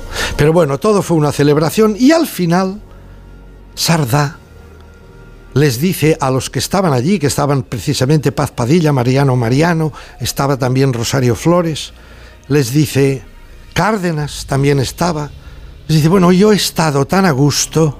Bueno, oye, yo he estado tan a gusto con todos vosotros que, que de alguna manera yo, si alguno mm, está dispuesto, creo que sería posible que Crónicas Marcianas volviese. ¿Usted cree que volverá? No. Yo creo que sí. ¿Qué me dice? Sí. A ver, esto es un negocio. Todo Fue, programa de fue bien de audiencia este reencuentro de Crónicas Hizo un Marcianas. 14,2%. Tuvo una alegría todo el imperio Mediaset, tuvo una alegría enorme porque hacía mucho tiempo que no hacía un 14,2% en un programa de recién estrenado. Y yo no sé si el consejero delegado, ahora que ya han apartado a Borja Prado y ahora está ya el siciliano Alessandro Salem de gran jefe, yo no sé si Salem no llamará o no ha llamado ya a Sardá y le ha dicho, Xavier, ven que te haré una oferta que no podrás rechazar. Bueno, veremos. veremos, veremos. Por cierto, que José Luis Ama eh, me dice que no. no- ha, ha dicho usted eh, Rosario, Rosario Flores, no, pero no, es Rocío. Rocío Madrid. No, Rocío Madrid, Rosario Pardo. Ay, Rosario Pardo. No, Flores no, Pardo Pues he entonces, dicho. sí. Rosario, la gran Rosario Pardo. Ah, no, yo, es que sí, se- se- ha dicho Flores, pero bueno. No, no, pero no pues, discutiremos. no, No, no, pero las cosas, eh, si Perdón nos si he dicho Flores, lo me refiero a Rosario nada. Pardo que Vale. formaba parte de este grupo escénico Ajá. con Galindo, con Mariano Mariano, con Paz Padilla. No me jugaré una cena con usted a que no vuelva a Crónicas Marcianas. Después de lo que ha dicho, juegue. no me la voy a jugar. No, no, casi que no. casi que Sigamos con el revival de cosas que vuelven. Ha vuelto Merceditas Milá Sí. a televisión española. Uy, qué ganas tenía. Se llama el programa No sé de qué me hablas. A ver, algunos mm, perversos eh, y además mm, idiotas. He leído alguna cosa, he escuchado alguna cosa de que parece mentira Merceditas Milá con 72 años que vuelva a la tele. Bueno, ¿qué pasa? ¿Qué es que no se puede hacer televisión con 72 años? Solo solo pueden hacer. ¿Qué pasa con 70? No, si no se trata de la edad, se trata de cómo haces la tele y de lo que haces, ¿no? Yo he visto, estoy cansado de ver a pimpollos de 25 años haciendo el cretino y haciendo cosas absolutamente estúpidas. Yo creo que está bien que Merceditas vuelva a lo que siempre ha sido su vida. Zapatero a tus zapatos. Ella, su mundo es la tele. Y ha vuelto. El problema es que vuelve con esa carga enorme de golatría. Solo habla de ella. Solo de ella. Todo pasa por ella. Ah, comenzaba ya hablando de ella misma. Yo he hecho muchas locuras para hacer entrevistas, ¿eh? Pero, o sea, no, no me ha costado de- con nadie para hacer una entrevista. Lo reconozco. Esto no. Bueno, eso lo sabrá ella y de todas maneras no interesa. Pero esto de la carga de golatría es por la edad o por qué es? ¿O porque es así? Yo creo que es el gen que Ah. lleva. Ese gen de que todo pasa por ella, de que todo. De hecho, lo que le han hecho es poner el, poner el archivo de televisión española al servicio de ella. Es decir, el archivo de ella. De cuando ella, por ejemplo, mm, decía, no sabéis quién es Lola Flores, parece mentira. Había una serie, una grada de jovencitos de la, de la época, de la generación esta que llaman millennial, eh, y entonces ahí había algunos que no sabían quién era. Entonces decía, ¿no sabéis quién es Lola Flores? Pues ahora lo veréis. ¡Pum! Digo, ¿cómo? ¿No sabes quién es Lola Flores? No tienes ni idea, ¿no? No. Vale, pues prepárate. Ahora vamos a ver a Lola Flores hace 40 años exactos. ¿Preparadas? Y entonces, ¿qué veíamos en pantalla? A Merceditas Milá. Con Lola Flores. Con Lola Flores. Y entonces hablaba Mercedita y tal. Entonces, eh, en otro momento, ¿no sabéis quién era el gran modisto Manolo Pertegaz? ¿Que no sabéis quién es? Aquí lo tenéis. Entonces, en pantalla, Merceditas Milá con Pertegaz, que solo escuchábamos prácticamente, pillaban trozos en que casi solo hablaba de Mercedes. Es que Pertegaz tampoco es que fuera muy hablador. Pero quiero decir, eh, que no sabéis quién era Cela, ¡pum! Aquí lo tenéis, con Merceditas. Ah, o sea, el programa va de esto, De vale. ella, Os voy a enseñar lo que es la lo- vida que yo conozco, Eh, ¿no? eh, las entrevistas que yo he hecho. Bien. Con Suárez lo mismo. Hay un estaba eh, est- estaba hablando de Suárez y pregunta y una persona, mm, la copresentadora con ella, con muy buen criterio, le dice, ¿tú sabes quién es Suárez? Y dice, es el aeropuerto de Madrid. Ah, mira, Que está estaba- bien. esto está estuvo muy bien por parte de la copresentadora que está con ella. Y entonces dice, ¿no sabéis quién era Suárez? Y entonces dice, fijaos la importancia. Fíjese usted la mentalidad de Merceditas, apoyando como yo apoyo que ella esté en la tele, porque Mm. es su lugar de trabajo, es su oficio, pero ese exceso, ¿verdad?, de, de- de protagonismo, de egotismo, explica la gran anécdota, en lugar de explicar quién fue Suárez o lo que estaba preparando o lo que le sacó políticamente hablando en la entrevista, mire la anécdota que ella, Merceditas, la, anécdo- la anécdota con la que resume a Suárez. Para eso yo me tengo que ir a su despacho. Con la mala pata maruja que yo me estaba meando viva cuando llegué al despacho. Tenía un pipí de esos de hacer así, de decir que me lo hago, ¿eh? Es que me lo hago. Yo, claro, no dije nada. Me senté en ese sofá, que además era precioso, ¿sabes? Como elegantísimo. Digo, anda, que imagínate tú que si aquí yo me chorreo todo el sofá, ¿dónde me llevan? ¿Qué hice? Pues dije, Adolfo, por favor, te tengo que decir una cosa antes de empezar que es que me muero de ganas de hacer pis. Y me dice, ay, mujer, por supuesto, primera a la derecha. Y allí que me fui y luego ya empezó la entrevista. Ah, muy el, bien. El muy gran resumen de, de su conocimiento y entrevista con Suárez fue que tenía que hacer pipí. ¿Me va a hablar también de Pedro Ruiz? Sí, ¿no? Caca, culo, pedo, pis. Eso continúa funcionando y eso lo tiene entre ceja y ceja nuestra querida Merceditas. Otro que ha vuelto, nada del otro mundo. ¿Quién? Pedrito Ruiz. Suave, suave. Eh, parece ser que en televisión española le han dicho ni política, ni acidez, ni mordidas. ¿Y entonces qué hace? Pinta, está muy bien, tiene un sueño en que los estadios de fútbol ya no van futbolistas, van poetas. Ya no llenan los estadios los futbolistas, pero los llenamos los poetas. Y en este ambiente voy a empezar con las coplas a la muerte de su padre, de Jorge Manrique. Es todo, es todo, ironía, ¿no? Es todo una especie de ironía suave, blanca, todos, incluso niños, como decían antes las cartulinas de la calificación de los programas, ¿verdad?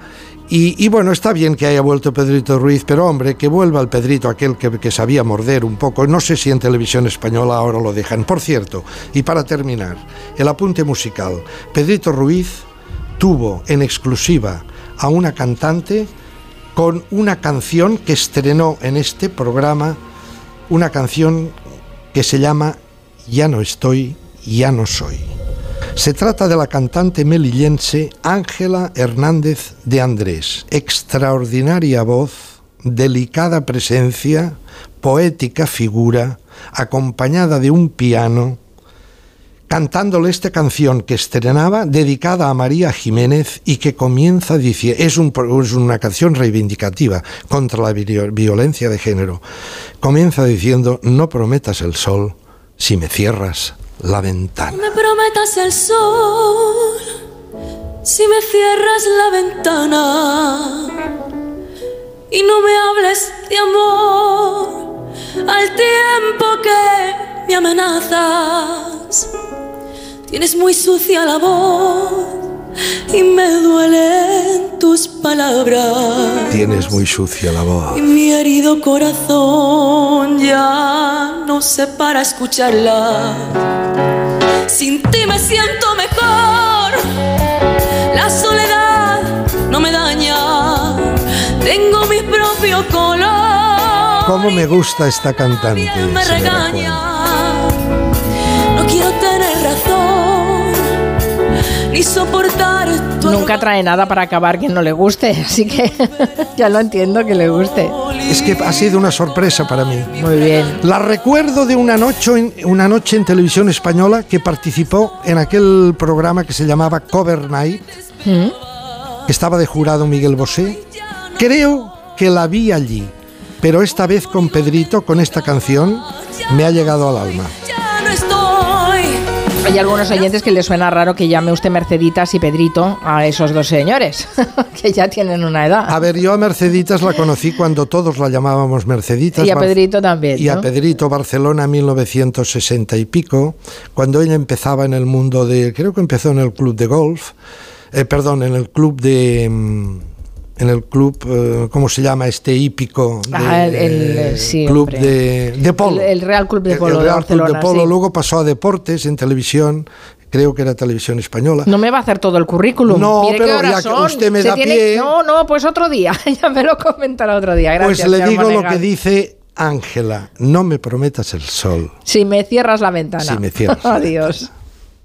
Oye, esta Navidad nos juntamos para cenar. Voy al corte inglés y con un buen vino, unos entrantes y marisco gallego, acertamos seguro. El plato principal lo preparo yo, aunque si al final somos muchos, lo cojo en platos preparados, que están buenísimos. Supercor, Hipercor y Supermercado El Corte Inglés. ¿Qué necesitas esta Navidad? Codo a codo, nos enfrentamos a desafíos. Cara a cara. Y mano a mano, los superamos. Juntos, inseparables, imparables. Solo así conseguimos nuestras metas. Después de 85 años trabajando por una sociedad mejor para todos, en Grupo Social 11 tenemos claro que la igualdad de oportunidades se hace desde el respeto, codo a codo. Grupo Social 11.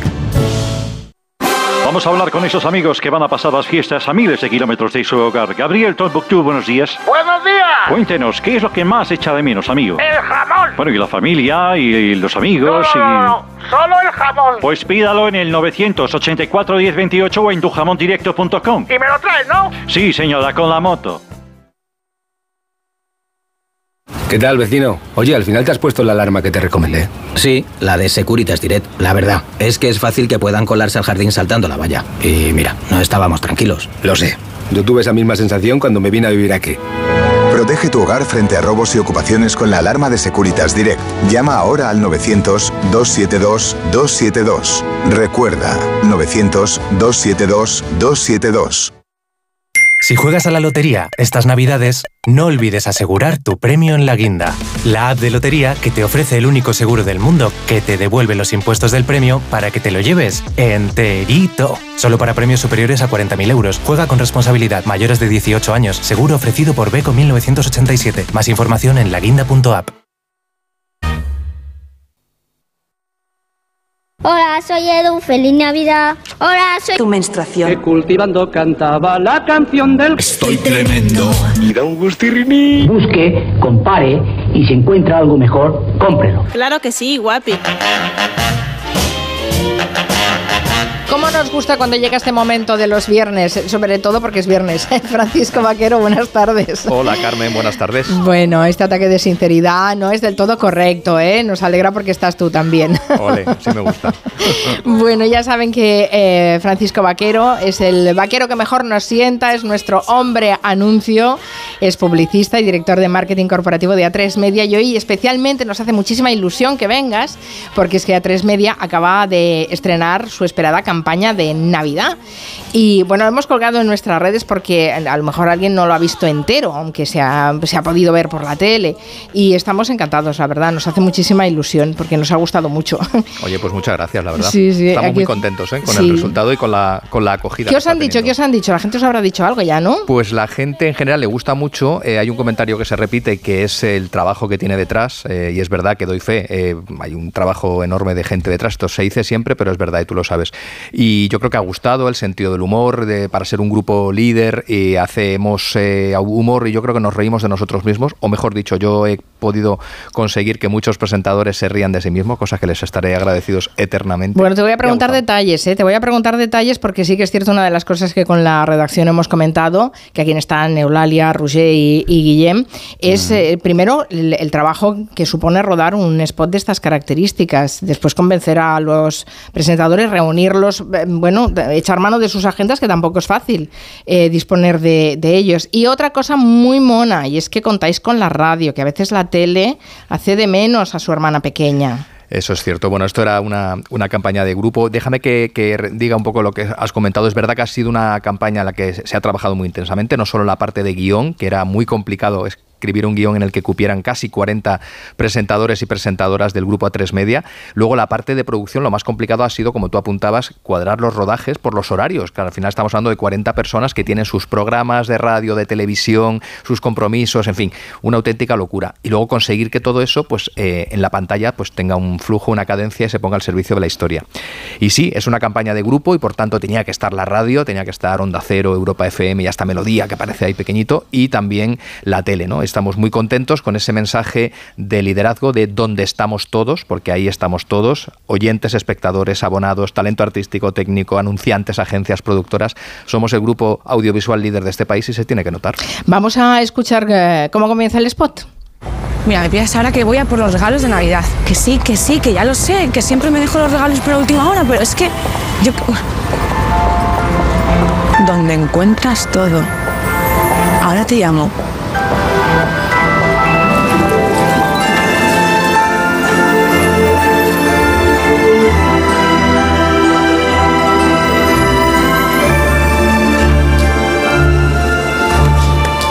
Disculpe, mira, es que estoy buscando algo para mi sobrino, mi padre, mi cuñada. Bienvenida. Has llegado al lugar indicado. bueno, es inconfundible esta, esta voz. Bueno, y a partir de ahí, pues eh, ella va buscando esos regalos eh, de- en ese gran ah, mm, centro comercial, ¿no? Eh, donde aparecen un montón de personajes. ¿40 has dicho? ¿Tantos son ya? Casi, casi, casi 40 y, y ha habido algunos que no han podido estar todos por compromisos o por diversas razones, pero están casi todos los que forman parte de este grupo de A3 Media. Eh, voy a invitar a los oyentes, por si nos quieren comentar alguna cosa, si han visto el spot, si les gusta, si no, 638-442-081. Si es que no, bueno, A ver, claro, a ver, esto- ¿por qué también? No, Carmen, esto, esto, bueno, en el fondo hay que hacerlo porque si no que cantaría, porque es verdad que Claro. cuando lo hacemos de otros anuncios que no son los nuestros, nos encanta ver cómo los oyentes recuerdan o critican o, o alaban.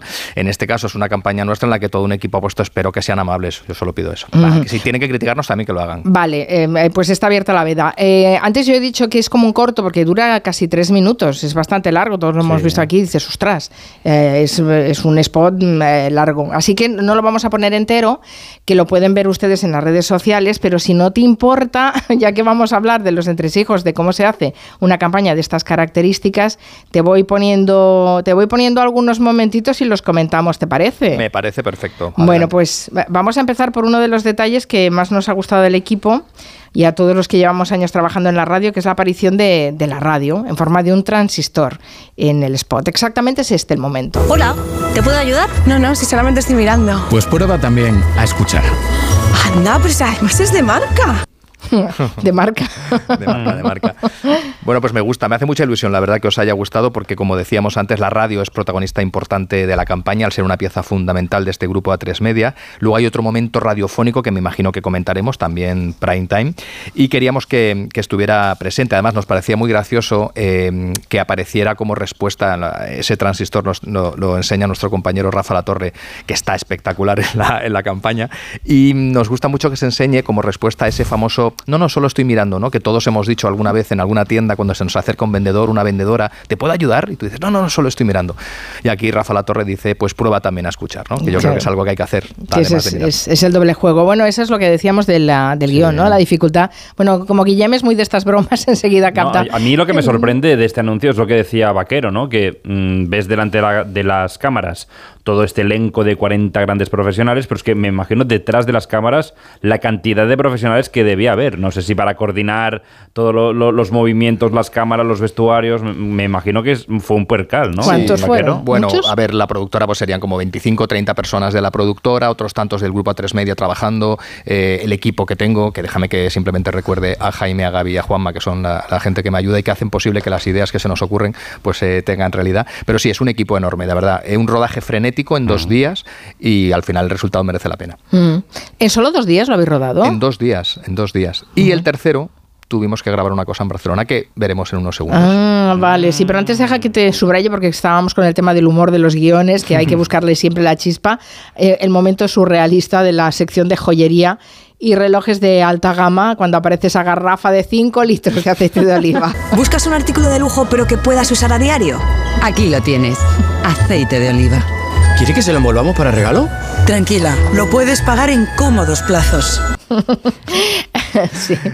Bueno, Esta ah, es una de, esta, eh, déjame que digas, una de las escenas mías favoritas, porque creo que están todos muy bien, porque tiene ese punto elegante, eh, cómico, que, que roza el surrealismo, y que además, como intentamos hacer siempre en las campañas, intentamos hacer un guiño a la realidad social de una manera amable, porque esto siempre nos permite, esto va por ti, Guillem, nos permite engrasar eh, cualquier Oh. mensaje corporativo. Bueno, va, y el momento especial que tú decías que querías contar, ese que vinisteis a, a rodar a Barcelona. Es que, claro, cualquier centro comercial lo que tiene es una voz de megafonía, ¿no? Si quieren toda la información y el mejor entretenimiento, venga también al acero. Eso es, yo creo que una tienda tan especial necesitaba una voz de megafonía muy especial. así bueno, que- cuando le dijiste a Julia aquello de, ¿qué te parece hacer la voz de megafonía? Pues, ¿Qué te dijo? Cuenta, tardó- cuenta. nada, tardó 0, mm, segundos en decir adelante. O sea, Julia confía mucho en mí. eh, me- tuvo la, la- la osadía de ponerme aquí de- a, a hablar con vosotros cada 15 días de publicidad. Y nada, fue una gozada. Ella lo acogió fenomenal.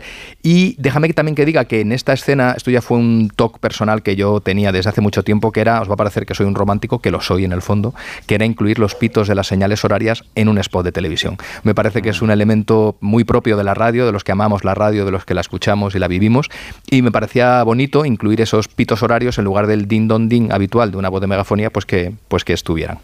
Este detalle no lo había pillado. Es no lo habías pillado. Mira, lo ves, como hay que, hay que verlo más veces. La campaña está llena de, de pequeños detallitos que hay que fijarse, que, que en un segundo o tercer visionado, Míralos. efectivamente. Míralos, qué bonitos son, qué bonitos son. Bueno, a ver qué nos cuentan los oyentes que han llamado al 638-442-081 respecto a la campaña, si les ha gustado o no. Miedo me da, Carmen. A ver. Hola, soy Matías de Madrid. A mí el anuncio o la promo, como la queréis llamar, a mí me ha gustado. Eh, buena realización, eh, buena puesta en escena, idea original, eh, se ven a, todos los personajes de la cadena. A mí el que me cae de manera singularmente bien es el, el que aparece el propietario de- del establecimiento, el que recibe a la chiquita, ¿no?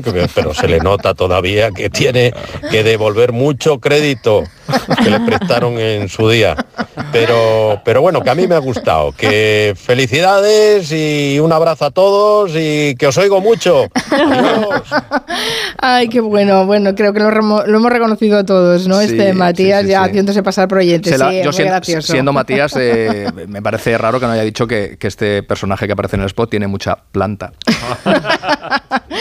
Bueno, ah, claro, es un spot para todos los públicos. Eso a la hora de hacer el guion, supongo, eh, Francisco, que hay, hay que calibrar, ¿no? Porque eso lo va a ver gente joven, gente mayor, a través de redes, a través de televisión, el- en, en plataformas. Claro, son públicos diferentes, pero que a todos les tiene que llegar el mismo mensaje.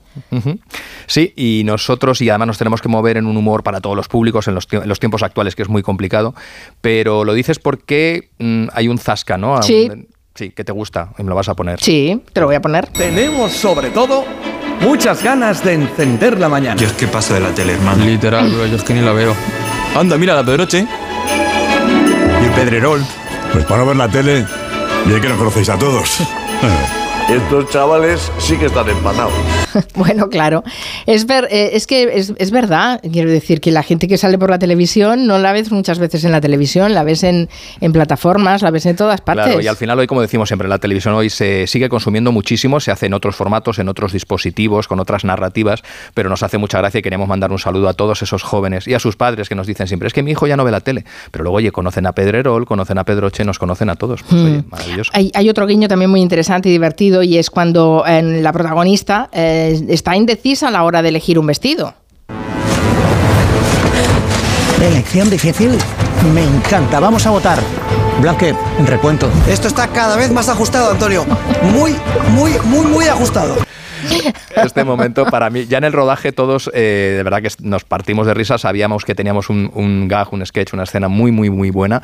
Hay que decir que Antonio García Ferreras a mí me, vamos, me maravilló porque llegó al plató, al estudio donde grabamos, no tenía ni idea de lo que iba a hacer, nada, puso su, eh, toda su talento y su tiempo en nuestras manos, fue muy generoso cuando le conté la historia. Yo pensé, este hombre me va a mandar. Porque estaba muy serio, le estaba contando, Antonio, esta es la historia, vas a aparecer así con la silla. Me dijo, adelante, vamos a hacerlo. Y efectivamente, la verdad que está, a mí es una también de las escenas que más me gusta. Y hay que decir que el compañero Rodrigo Blázquez, cuando dice Ferreras Blázquez Recuento, hmm. eh, fíjate, coincidió con él en la cafetería y le he hecho una pregunta tipo Matías, le he preguntado, también va por ti Guillén Zaragoza, si ¿Sí? tenía que darse encasillado ah. a raíz de esta escena y me ha dicho, me ha dicho que no. bueno, uh, sí, que, que, la verdad es que sí, que es un momento gracioso. Hay más oyentes que nos han llamado. A ver qué. Hola, ¿qué tal? Soy Eva de Sevilla. Eh, bueno, lo primero deciros que me encanta el programa, que soy fan, fan, fan, de verdad, siempre os escucho.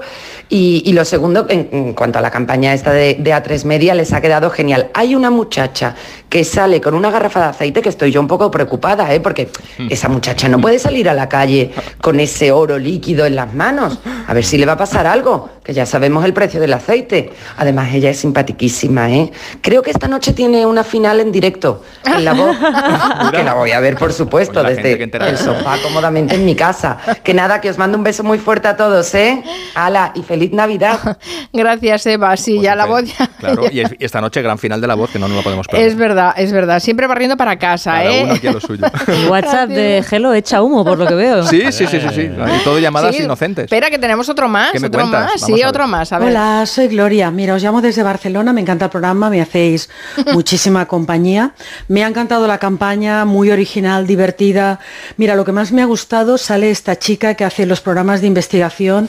Bueno, es que me parece maravillosa. Yo creo que, vamos, está desaprovechadísima, que yo le daría, vamos, cualquier programa, concurso, lo que sea, incluso en la radio. Pero, vamos, yo creo que es lo que más destaca de toda la campaña, que me parece, por otro lado, genial, ¿eh? Venga, un beso. Bueno, bueno, ¿cómo son los oyentes de este programa? Es que de verdad que nos Generosos, generosos. Sí, sí, sí, sí, Generosos, todos sí. pensando en, en el prójimo. Bueno, estamos hablando de esa felicitación navideña de A3 Media, pero hoy también hemos conocido la de Campofrío. Está, está muy bien esta, esta fórmula de que las empresas eh, se- bueno, hagan esas felicitaciones con el esfuerzo que eso supone. Y, y además Campofrío, por ejemplo, eh, ya lleva muchos años que está siendo todo un referente, ¿no? ¿La has visto? ¿Te ha gustado? Sí, mira, eh, es una campaña muy curiosa. Yo creo que era uno de los premios gordos que quedaba por salir este año, la campaña de Campo Frío. Estamos, eh, este año han decidido apostar por ese concepto que es uno de los términos más de moda en 2023, como es la inteligencia artificial, la IA. De hecho, la campaña va por ti también, Guillén Zaragoza, pero esto es de ellos, es el anuncio de Campo Fría. Eh, y Ah. lo que han hecho ha sido, eh, han innovado para mí más en la, en la arquitectura de la campaña que en el mensaje en sí. Es decir, primero sacaron el martes un spot de 30 segundos haciendo creer a la población que ese era el spot de Campo Frío, pero ya anunciaban que estaba diseñado, creado por la inteligencia artificial. Cuando se emitió este spot, que yo creo que vamos a empezar a, vamos a escuchar cómo sonaba. En esta temporada mágica del año, Campofrío está presente para hacer que cada momento sea inolvidable. Campofrío, el sabor que une a las familias en Navidad. Este, Cuando este- lo escuchas dices, si gire a la derecha, Claro, este- coja este- la primera salida después de la rotonda. sí. Eso es. Esta versión de 30 segundos no puede contener más clichés y tópicos navideños en menos tiempo, ¿no? Familias normativas con físicos perfectos alrededor de una mesa de comedor impecable, con luces cálidas y copos de nieve cayendo lentamente en el exterior, mientras sonaba esta locución. Pero, claro, lógicamente la reacción en las redes y por parte del público no se hizo esperar. Hubo una gran parte de la población que se sintió estafada y que decía, pero bueno, este cómo puede puede ser el anuncio de Campofrío, ¿no? Mientras que otra parte de la población, quizás gente con más cultura publicitaria o mediática, intuían que había aquí trampa, ¿no? 24 horas después, es decir, ayer, ayer jueves, eh, Campofrío resolvía y decía que no, hombre, que cómo iba a ser ese el anuncio. Y continuaba la historia donde la anterior acababa y bueno, daba un mensaje un poco más positivo que más esperanzador sobre las posibilidades de humanizar la tecnología. Así sonaba. Me encanta imitaros. ¿Semana que qué digo? Oye, pero tiene la voz de Eugenio. También puedo hablar como Quique San Francisco. Aprendo de todo lo que sois, de cómo os comportáis, de cómo os habláis, si os respetáis o no, si os entendéis o no. Aprendo de cómo me usáis, porque yo seré lo que vosotros hagáis conmigo. Así que, por favor, alimentadme de lo que os enorgullece antes de que yo os alimente a vosotros de lo que no. Eh, por Tito y flamenco. Pues de esta manera, de esta manera, Sí, la sí, marca- nos hace reflexionar eh, sobre la inteligencia artificial. Está, muy, está muy bien, la Está verdad es bien. que. Yo ahí la única bien. duda que tengo, Carmen, que también la dejo para debatir en otro momento, es si Campofrío otros años ha apostado por conceptos más universales, más generales, entendidos por, por la gran parte del público, como pueden ser el sentido del humor, el optimismo o nuestro carácter. Yo no sé hasta qué punto los que estamos en los medios de comunicación estamos todo el día hablando de la IA, pero tengo dudas de si la población general conoce el término, lo entiende, sabe realmente lo que significa como para, para hacer una campaña. Pero bueno, creo que está muy bien. Yo creo que con todo lo que hemos hablado de la inteligencia artificial es muy posible, ¿eh? Puede ser, puede ser. No sé si nos da tiempo a escuchar otro. Hola, ¿qué tal, amigos? Pues nada, soy Roberto, eh, mando este mensaje desde Alcalá de Guadaira, Sevilla, y deciros que, que es que me encanta el programa, que lo hacéis muy bien, de verdad, que me acompañáis, me acompañáis todas las tardes. A mí me gusta mucho la campaña, sobre todo hay una parte que me vuelve loquísimo, que, que es la parte en la que sale el chaval, es el de pasapalabra, el que ha mejorado muchísimo físicamente, ¿no? Que, a ver, nunca fue feo, pero tampoco, ¿no? Y, y- y ahora está, de verdad, que le quedan muy bien los trajes, tiene un pelazo. Qué grande, Ay, qué grande. Roberto, que te hemos pillado. Donde estamos todos. Gracias, Francisco Vaquero. beso, Carmen. Y feliz Navidad si no nos oímos antes. todos. Adiós. Gracias. Noticias de las 5, las 4 en Canarias.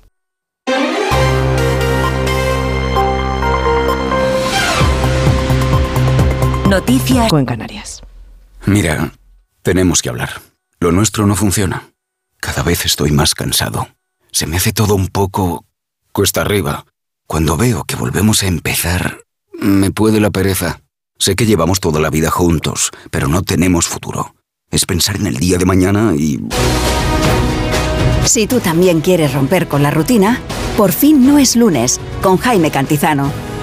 Los fines de semana desde las 8 de la mañana y siempre que quieras en la web y en la app. Onda Cero, tu radio. Julia en la onda.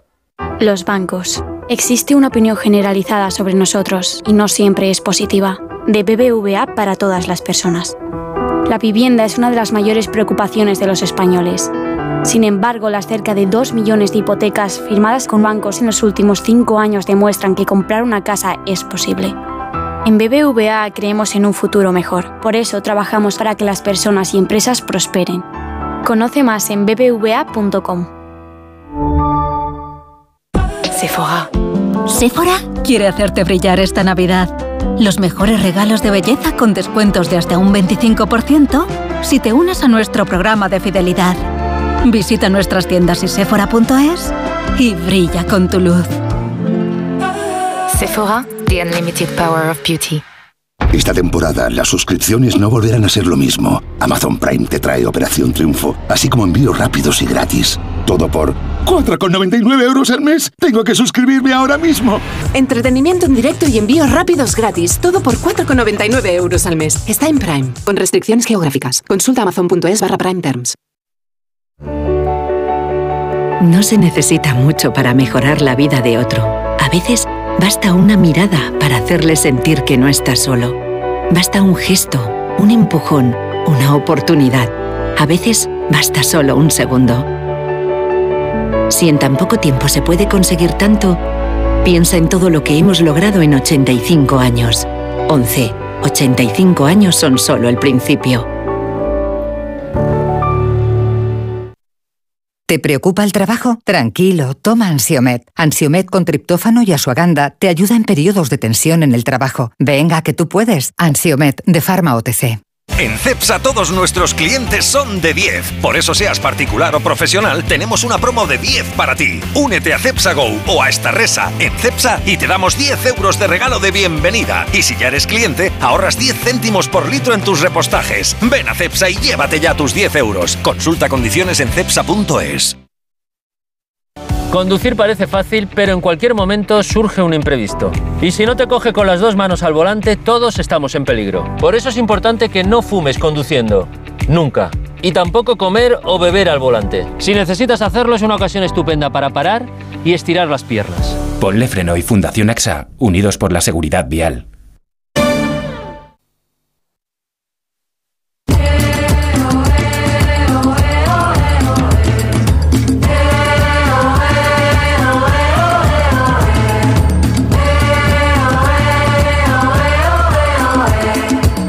Las 5 de la tarde, ya 11 minutos. Empieza el territorio Comanche desde ahora y hasta las 7 de la tarde. Que por cierto, hoy se estrena en los cines la nueva peli de José Antonio Bayona, La Sociedad de la Nieve, que tenemos unas ganas de verla. Yo, desde luego, tengo muchas ganas de verla. Recupera esa historia de El milagro de los Andes, que es un poco como el Comanche, estoy pensando, ¿eh? Sí, una reunión así milagrosa de personas muy distintas que luchan por la supervivencia y, y hasta se comen los unos a los otros, metafóricamente hablando, con sus temas, para defender sus temas, y se comen el tiempo y todo también. Bueno, ahí está más pradera que lo oía de fondo. ¿Qué tal, Max? ¿Cómo estás? Pues bastante mejor que Rodrigo Rato. Sí, ya, Que ya, le, que le tienes razones. 70 años. Sí, bueno, veremos cómo acaba el juicio, porque una cosa es lo que se pide la fiscalía o la acusación popular y otra cosa la sentencia. Bueno, vamos a ver. Tú lo que estás es abducido por las series argentinas, ya hablaremos ya. Tenemos una hora para hablar, entre otras cosas, de series argentinas. Pelotudos. Santi Segurola también está con nosotros. ¿Qué tal, Santi? ¿Cómo estás? Muy bien, aquí acompañando a Max, eh, también eh, preso un poco de la argentinidad esta. Ya, claro. Me decía Miki Otero, ¿qué tal? Buenas tardes? Miki, ¿cómo estás? Me decía Miki Otero, esto es terrible, como a los niños nos tendréis que quitar el teléfono móvil porque en el chat estamos todos enganchados a las mismas series. Al, al final es que hablaremos de lo mismo, De los lo cuatro. mismo, bueno, Ya, también es- además hasta discutimos, ¿eh? ya en tal de cuál Sí. es mejor o cuál es peor serie argentina y tal, estamos ahí picados. A ese nivel habéis llegado ya. Sí, que sí. estáis fatal, ¿eh? Necesitáis descansar. ¿Qué tal, Nuria Torreblanca? ¿Cómo estás tú? buenas tardes, estamos muy bien aquí. Oh, mírate ese argentino. mírate ese acento, no está mal, no está mal. Bueno, em, vamos a empezar poniendo un poco de música, ¿qué os parece? Así Dale, para sí. entonar, entonar la tarde, que se dice. es que mi Quintero nos ha preparado una playlist maravillosa que empieza así.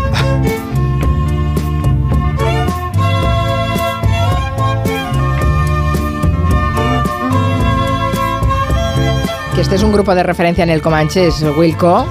Son los segundos Beatles.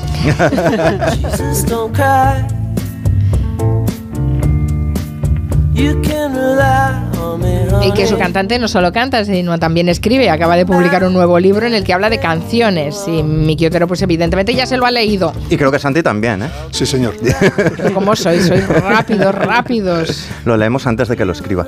Eh, el título es Un mundo en cada canción. Y bueno, es del líder de Wilco, de Jeff Tweedy. A mí estos libros me encantan, como el de Nick. Muy recomendable, Miki. ¿Verdad? Sí. Eh, sí. Y, y lo es por muchas cosas. Bueno, yo le tengo como mucho cariño, él no sabe quién soy, pero yo a él tengo mucho cariño porque, porque lo he entrevistado muchísimas veces, en muchas épocas, cuando estaba enganchado a los tranquilizantes, que tuvo que ir a clínicas, luego lo entrevisté una vez con su hijo adolescente. Es como que lo he ido viendo en muchas épocas y entonces me hacía especial ilusión este libro que repasa canciones importantes para él, pero no sin postureo. Es decir, habla incluso de canciones que le parecen odiosas, pero que por alguna razón eh, fueron importantes en algún momento de su vida, ¿no? Lo que decía Smokey Robinson de I don't like you but I love you. No me gustas, pero, pero te quiero de alguna manera, ¿no?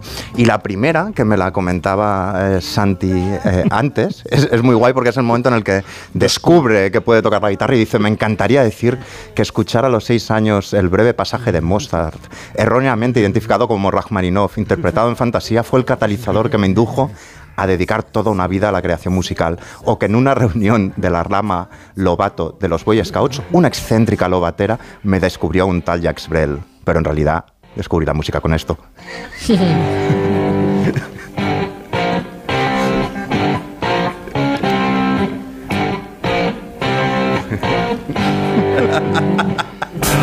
riff, el riff que todo el mundo toca mal. El riff que, que le dice a los lectores jóvenes, era nuestro Seven Nation Army.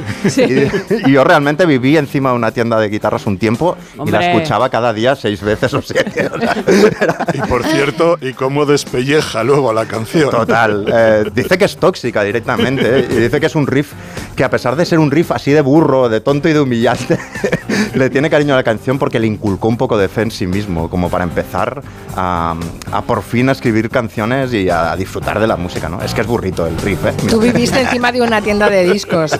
Yo tenía un vecino que aprendía a tocar la guitarra y se colaba todo esto, este riff eh, por el patio de luces. Sí, sí. Y yo estudiando y él tocando. Es que es así, es que Llegué a incluso odiarlo. yo lo he visto tocar con flauta dulce los niños Madre del cole, ¿eh? que madre aún es mía. más perturbado.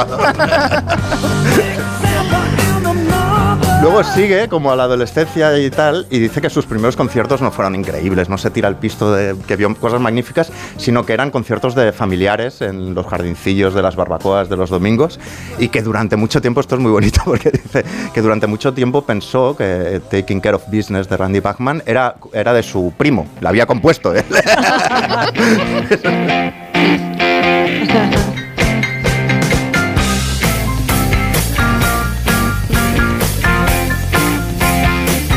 Pero porque pensaba que era de su primo. Porque la había tocado en la barbacoa y como no existía internet, ni Shazam, ni nada, pensaba, hostia, qué talentoso mi primo. Y se ve que se pasó toda la carrera como, eh, bueno, que despertaba cierta hilaridad de la canción y tal, pero que siempre la toca cuando to- eh, prueba una guitarra o en el estudio de grabación. Y además va de eso un poco, ¿no? Si fuera tan fácil eh, como pescar, podría ser un músico, ¿no? Luego habla de Dylan, que dice Bob Dylan, Bob, punto, Dylan, punto. Dice, ¿hay alguna otra persona a quien te puedas referir indistintamente por su nombre o apellido? Con Groucho Marx, no, desde luego.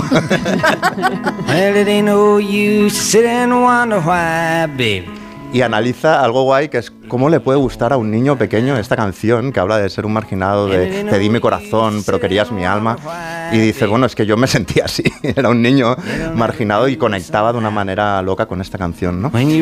Y esta la descubre, pero hay otras que dice que son canciones tan perfectas, dice, no, no las escuchas por primera vez como algo nuevo, sino como algo que por fin tiene nombre, ¿no? Dice que son canciones que son como esferas, que están ahí que, y que parece que siempre han estado ahí. Y una de ellas eh, era número uno, interpretada por Judy Collins cuando él nació, así que piensa que la escuchó desde que era un niño. Pero la versión realmente buena es la de Johnny Mitchell, es Both Sides Now.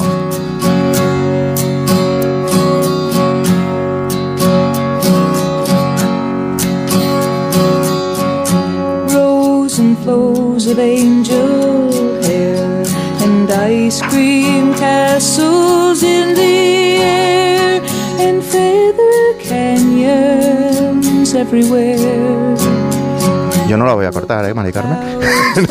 Es que cómo duele cortar a Johnny Mitchell. Que no solo es la canción, es la voz. Sí, Claro. pero es bonito lo que dice. Dice, son canciones que son como caras conocidas de seres queridos.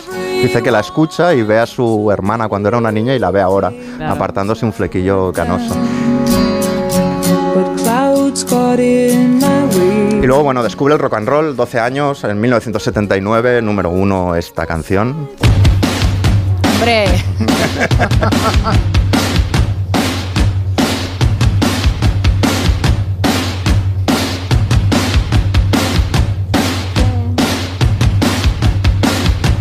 que habla de esta chica pequeña, más joven, que se llama Sharona, que hace que mi motor eh, ruja y corra. Qué intro más larga, ¿no? Hay dos versiones, esta es la Eso, larga. eso- eso es lo bueno. Nueve porque- minutos.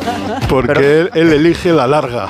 ¿Y por qué elige la larga, Santi? ¿Te acuerdas? Porque la corta es la que se emitía en la radio y él es mucho más puro que todo eso. Todo eso y porque hay un, un puente de la canción que por lo visto jadean, ¿no? Sí. Y él le decía, estaban en el coche con su madre, el de copiloto, y paran en un Macauto. Y él le estaba diciendo, es una canción tan intensa que sienten tanto el ritmo del rock and roll que jadean. Y entonces paran en el Macauto y empieza a sonar la parte de los jadeos Claro. de la canción. Es la parte que no salió en single. Exacto. Y la madre se pone roja, azul, baja la ventanilla y luego tienen lo que denominan los yankees la charla, que es, que es de dónde vienen los niños. Aunque tengo que decirte, Miki, que la madre de Jeff Tweedy me recuerda punto por punto a la madre de Quentin Tarantino. Un poco, sí, sí, sí. Sí, sí, sí, sí, exactamente. Luego, otra, otra, otro flanco que ataca, que es interesante, que es las canciones que no deberían gustarte, pero que te gustan y que pueden generarte un problema si te gustan. Él está en un, en un pueblo cerca de Chicago donde está muy mal visto que te guste eh, la música disco, porque se asocia al homosexual, a lo gay, y, escuchar eso te hace repentinamente sospechoso, etcétera, ¿no? Y, él llevaba muy mal eso, incluso tenía una amiga que, que, la llamaban la marimuacho y demás, y entonces muy pronto eh, y muy valientemente empezó a escuchar la que sería una de sus mm, canciones favoritas, que era em, Dancing Queen. Es dificilísimo que no te guste Dancing Queen. claro, pero si te dicen Bueno, que no te tiene que gustar... Él la, la apartó de su cabeza eh, durante años, ¿eh? Sí. hasta que finalmente tuvo que admitir Sí, sí. que, era un pedazo de canción.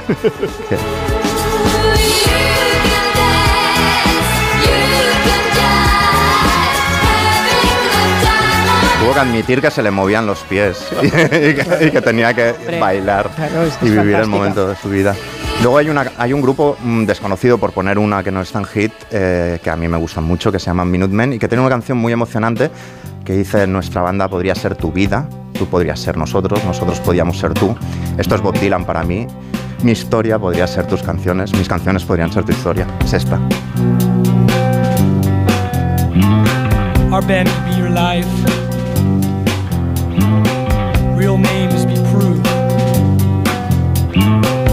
Me and Mike Watt, we played for years. Punk rock changed our lives. Preciosa esta canción. Luego llegamos a otra muy, muy conocida. eh, que voy a, leer, voy a leer lo que dice. Dice, no, esta canción no muestra necesidad o deseo de impresionar más allá de sus propias conclusiones al decirte claramente, aquí llegan las olas, escucha, este es el lugar donde pasaremos los próximos 2 minutos y 47 segundos. ¿Puedes dejar de darle al tarro, aunque solo sea un momento? Ven, ven. Sitting in the morning sun. I'll be sitting when the evening comes. Bueno, de Rosalía dice que le flipa, eh, que ¿Ah, es sí? como Miles Davis o Picasso y dice que pone bizcochito porque le parece muy divertida. Ya no soy envidia, soy tu bizcochito. Y luego tiene una idea que comparto que me parece muy guay. Dice que las grandes canciones de amor romántico, eh, si son muy buenas, aguantan cuando descubres el amor por tus hijos. Es decir, que si la canción está muy bien escrita, cuando miras a tu hijo entiendes que sientes eso tan raro, ¿no? Y pone como ejemplo I'm beginning to see the light de Duke Ellington.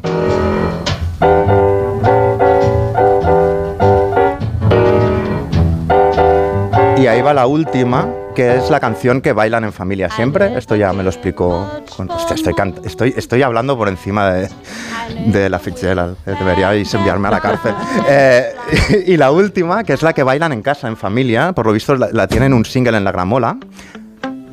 Y en un momento dado apartan los muebles y suena Mavis Staples. Y es una canción muy importante, incluso cuando su mujer está enferma, la escuchaban siempre.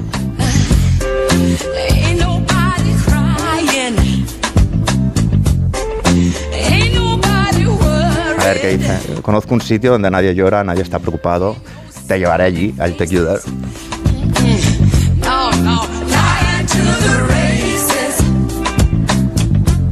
Se titula el libro Un mundo en cada canción, ¿no? Perfecto regalo para la Navidad. Perfectísimo. Para aquel que le guste la música, el rockero de ya anciano como yo. Uy, sí, estás muy mayor, Santi. Maduro, maduro. Nos viene de maravilla. Dice Ayla 36, eh, respondiendo a, a la pregunta que se hacía de Bob Dylan, ¿hay alguna otra persona a quien te pueda referir indistintamente por su nombre o apellido? Elvis.presley. También es verdad. También es entraría, verdad. También entraría, no, También está, mal, es no, está, no está mal visto. Oye, pues qué recorrido, ¿no? Por la música. Estoy pensando, Max, que eh, se puede hacer un libro así estupendamente. Hay- hay- podríamos encargarle a mucha gente hacer un libro así Sí. de las canciones y que cuenten su vida, ¿no? Sí, por ejemplo a Máximo Pradera. Por ejemplo, a ti, por ejemplo, a ti, Bueno, mira, en la- eh, una idea que te damos. En Fever Pitch, Nick Horby, que es, una, es un libro aparentemente sobre el amor al fútbol, también a la música, hay algo de esto. Es, él va recorriendo sus canciones, contando su pasión por el Arsenal desde que era niño y tal. Y a la vez te va dejando pues estas notas y porque Claro. este es un, un formato súper agradecido. Ese libro es fantástico porque además él es fan del Arsenal y dice que le sabe fatal que toca la banda municipal en, en los medios tiempos. Pero es que Hornby tiene 31 canciones que, que es algo parecido a, a este y que es maravilloso. bueno. Podría ser, están tocando mi canción. Exactamente. Bueno, la vamos a secuela de Están tocando nuestra canción, sí. Vamos a hacer una pausa y después nos, nos adentramos en el mundo argentino, en la jerga argentina, porque tenemos muchas razones para hacerlo. Tenemos mucha plancha. En Onda Cero. Furia en la Onda. Llega la venta especial, con descuentos de hasta el 30% en sofás, solo en el corte inglés. De dos plazas, de tres, con cheslón, rinconeras. Tienes una gran variedad de sofás para elegir el tuyo. Solo hasta el 17 de diciembre, venta especial con descuentos de hasta el 30% en sofás en el corte inglés, en tienda web y app. ¿Cansado de toser? Toma Herbetón Respire. Herbetón jarabe con extracto de pino y eucalipto espectora y reduce el espasmo bronquial. Herbetón Respire. Consulte a su farmacéutico o dietista. ¿Te pitan los oídos de noche? Ahora tienes Sonofin Noche. Sonofin Noche con Jingo Biloba para una buena audición y melatonina para conciliar el sueño. Sonofin Noche, de Pharma OTC.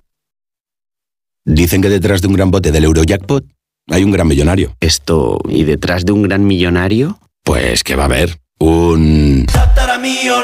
Ahora Eurojackpot, el mega sorteo europeo de la 11, es más millonario que nunca. Este viernes, por solo 2 euros, bote de 59 millones. Eurojackpot de la 11, millonario por los siglos de los siglos. A todos los que jugáis a la 11, bien jugado. Juega responsablemente y solo si eres mayor de edad. Sentir curiosidad es maravilloso. Es escuchar mi voz. Es un ¿por qué no? Y un a ver qué pasa. Es planificar un viaje, elegir un libro o incluso abrir un vino. Que la curiosidad sea la brújula de tu vida. Ramón Bilbao. El viaje comienza aquí.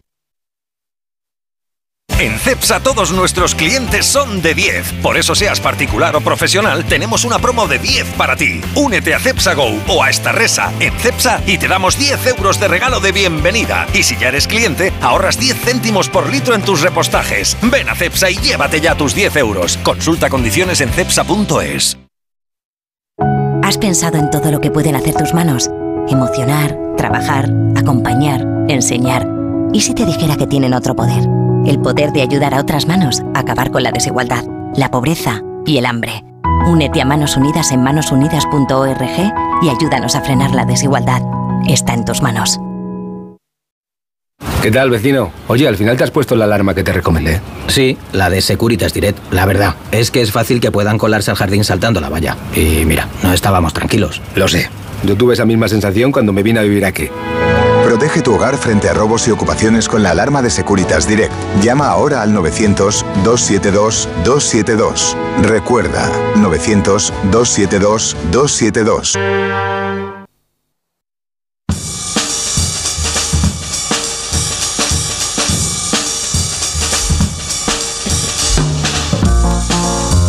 Tengo que confesar que están aquí todos enganchados a las series argentinas. Esto no es Todos, normal, ¿eh? No sé si os dais cuenta que Es esto que no qué es talento normal. hay ahí. Qué talento. Sí, la, la verdad es que sí, creatividad no les falta.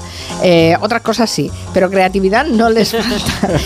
en fin. em, Pero también musical. El otro día el repaso que hizo Nuria a las a las sintonía, a las vamos a las cabeceras y a las músicas Mm. Sí. que ambientan el encargado era espectacular. Vamos. Sí, sí, sí. Nivel Bueno. Succession. Sí, O sí, como se diga. White Mejor, Lotus. ¿eh? Bueno, a, a propósito del encargado y, y bueno, y por qué no, a propósito también de la investidura de Milei, aquí Máximo Pradera quiere, quiere regocijarse un poco en todo ello y nos quiere hablar de la jerga argentina, porque realmente eh, tiene una jerga muy especial. Y- Claro, además yo soy ex de Argentina, tengo un hijo con nacionalidad argentina, vamos, tiene, la tienen las dos, o sea que estoy muy cerca del, del temita, ¿viste? Y vamos, y sé de lo y que tú me los entiendes cuando hablas, los entiendes. Exactamente. Y vamos a Te han empezar- llamado pelotudo muchas veces, nos estás queriendo decir. Sí, me han llamado zanahoria, pajarón, me han llamado de todo.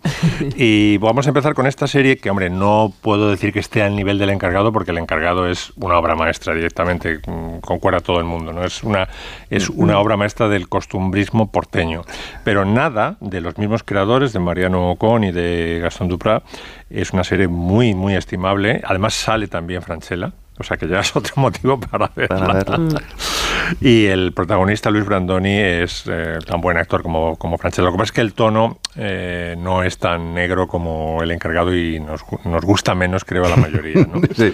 Pero bueno, está, está bien. Bueno, eh, en eh, Nada, esta miniserie de cinco capítulos sobre un eh, crítico gastronómico bastante mm, difícil de, de llevar en la vida cotidiana, pero muy inteligente, sale de narrador como amigo en la serie de, de Luis Brandoni, de este crítico gastronómico, sale Robert De Niro, que dice que vive en Nueva York, pero que se ven dos veces al año. Y entonces él es un poco el, el- el narrador el, comentarista más bien de las expresiones argentinas que utiliza su, amigo. ¿no?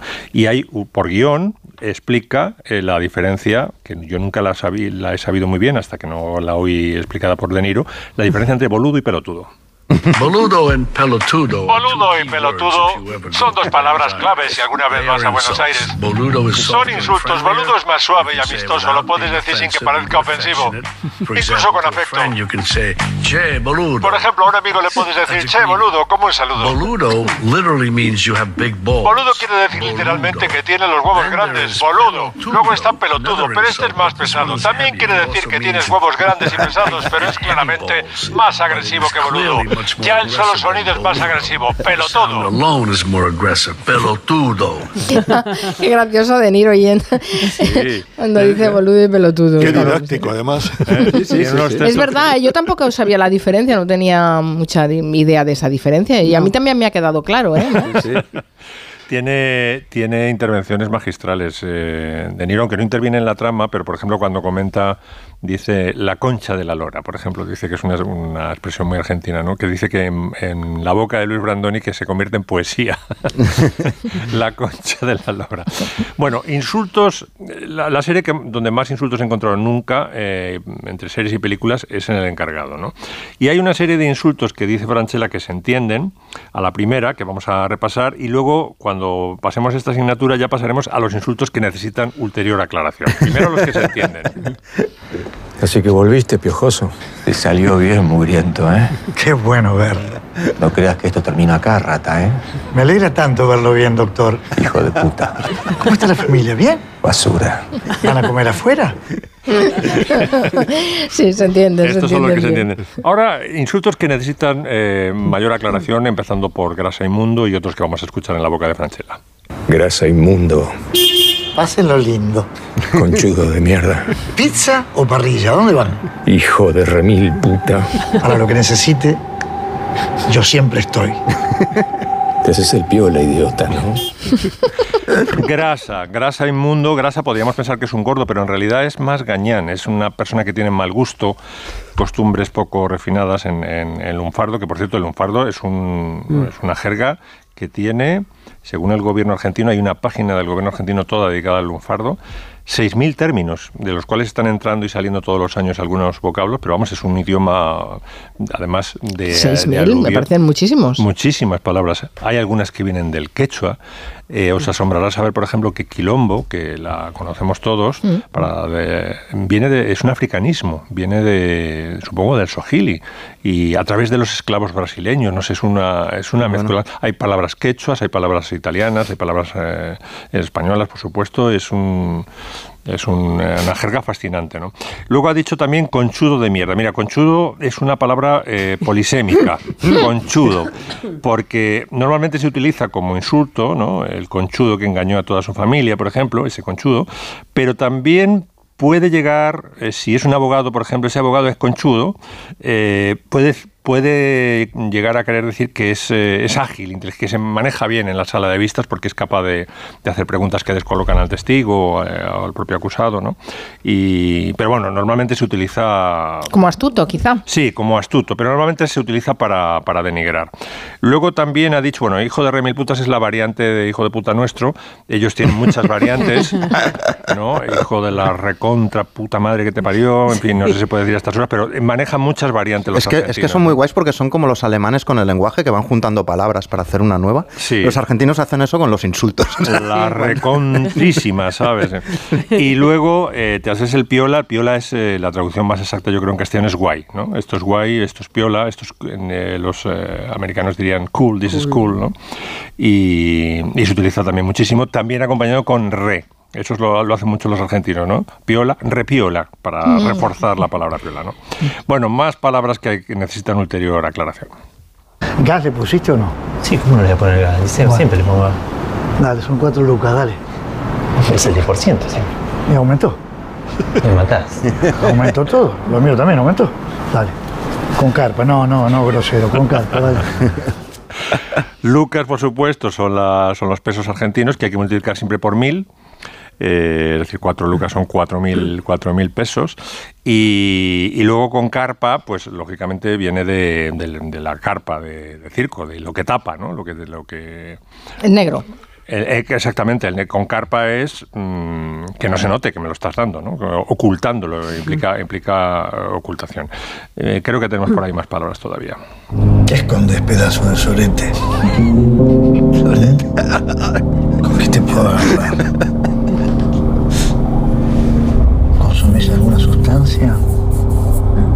¿Te coges alguna pendeja? Contame.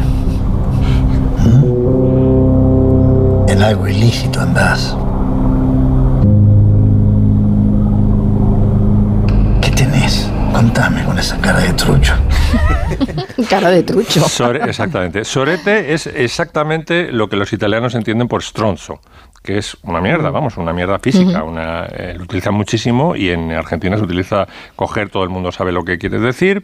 Pendeja eh, tiene un significado distinto en lunfardo, vamos, en, en- en porteño, que, aquí, porque aquí pendeja es, una mujer despreciable, pero pendeja en Argentina es más una, jovencita, ¿no? Te estás cogiendo una pendeja, no tiene por qué ser una, mala mujer ni una, ni tipa desagradable, simplemente que es men- o, menor de edad o casi, una, una mucho más joven que tú.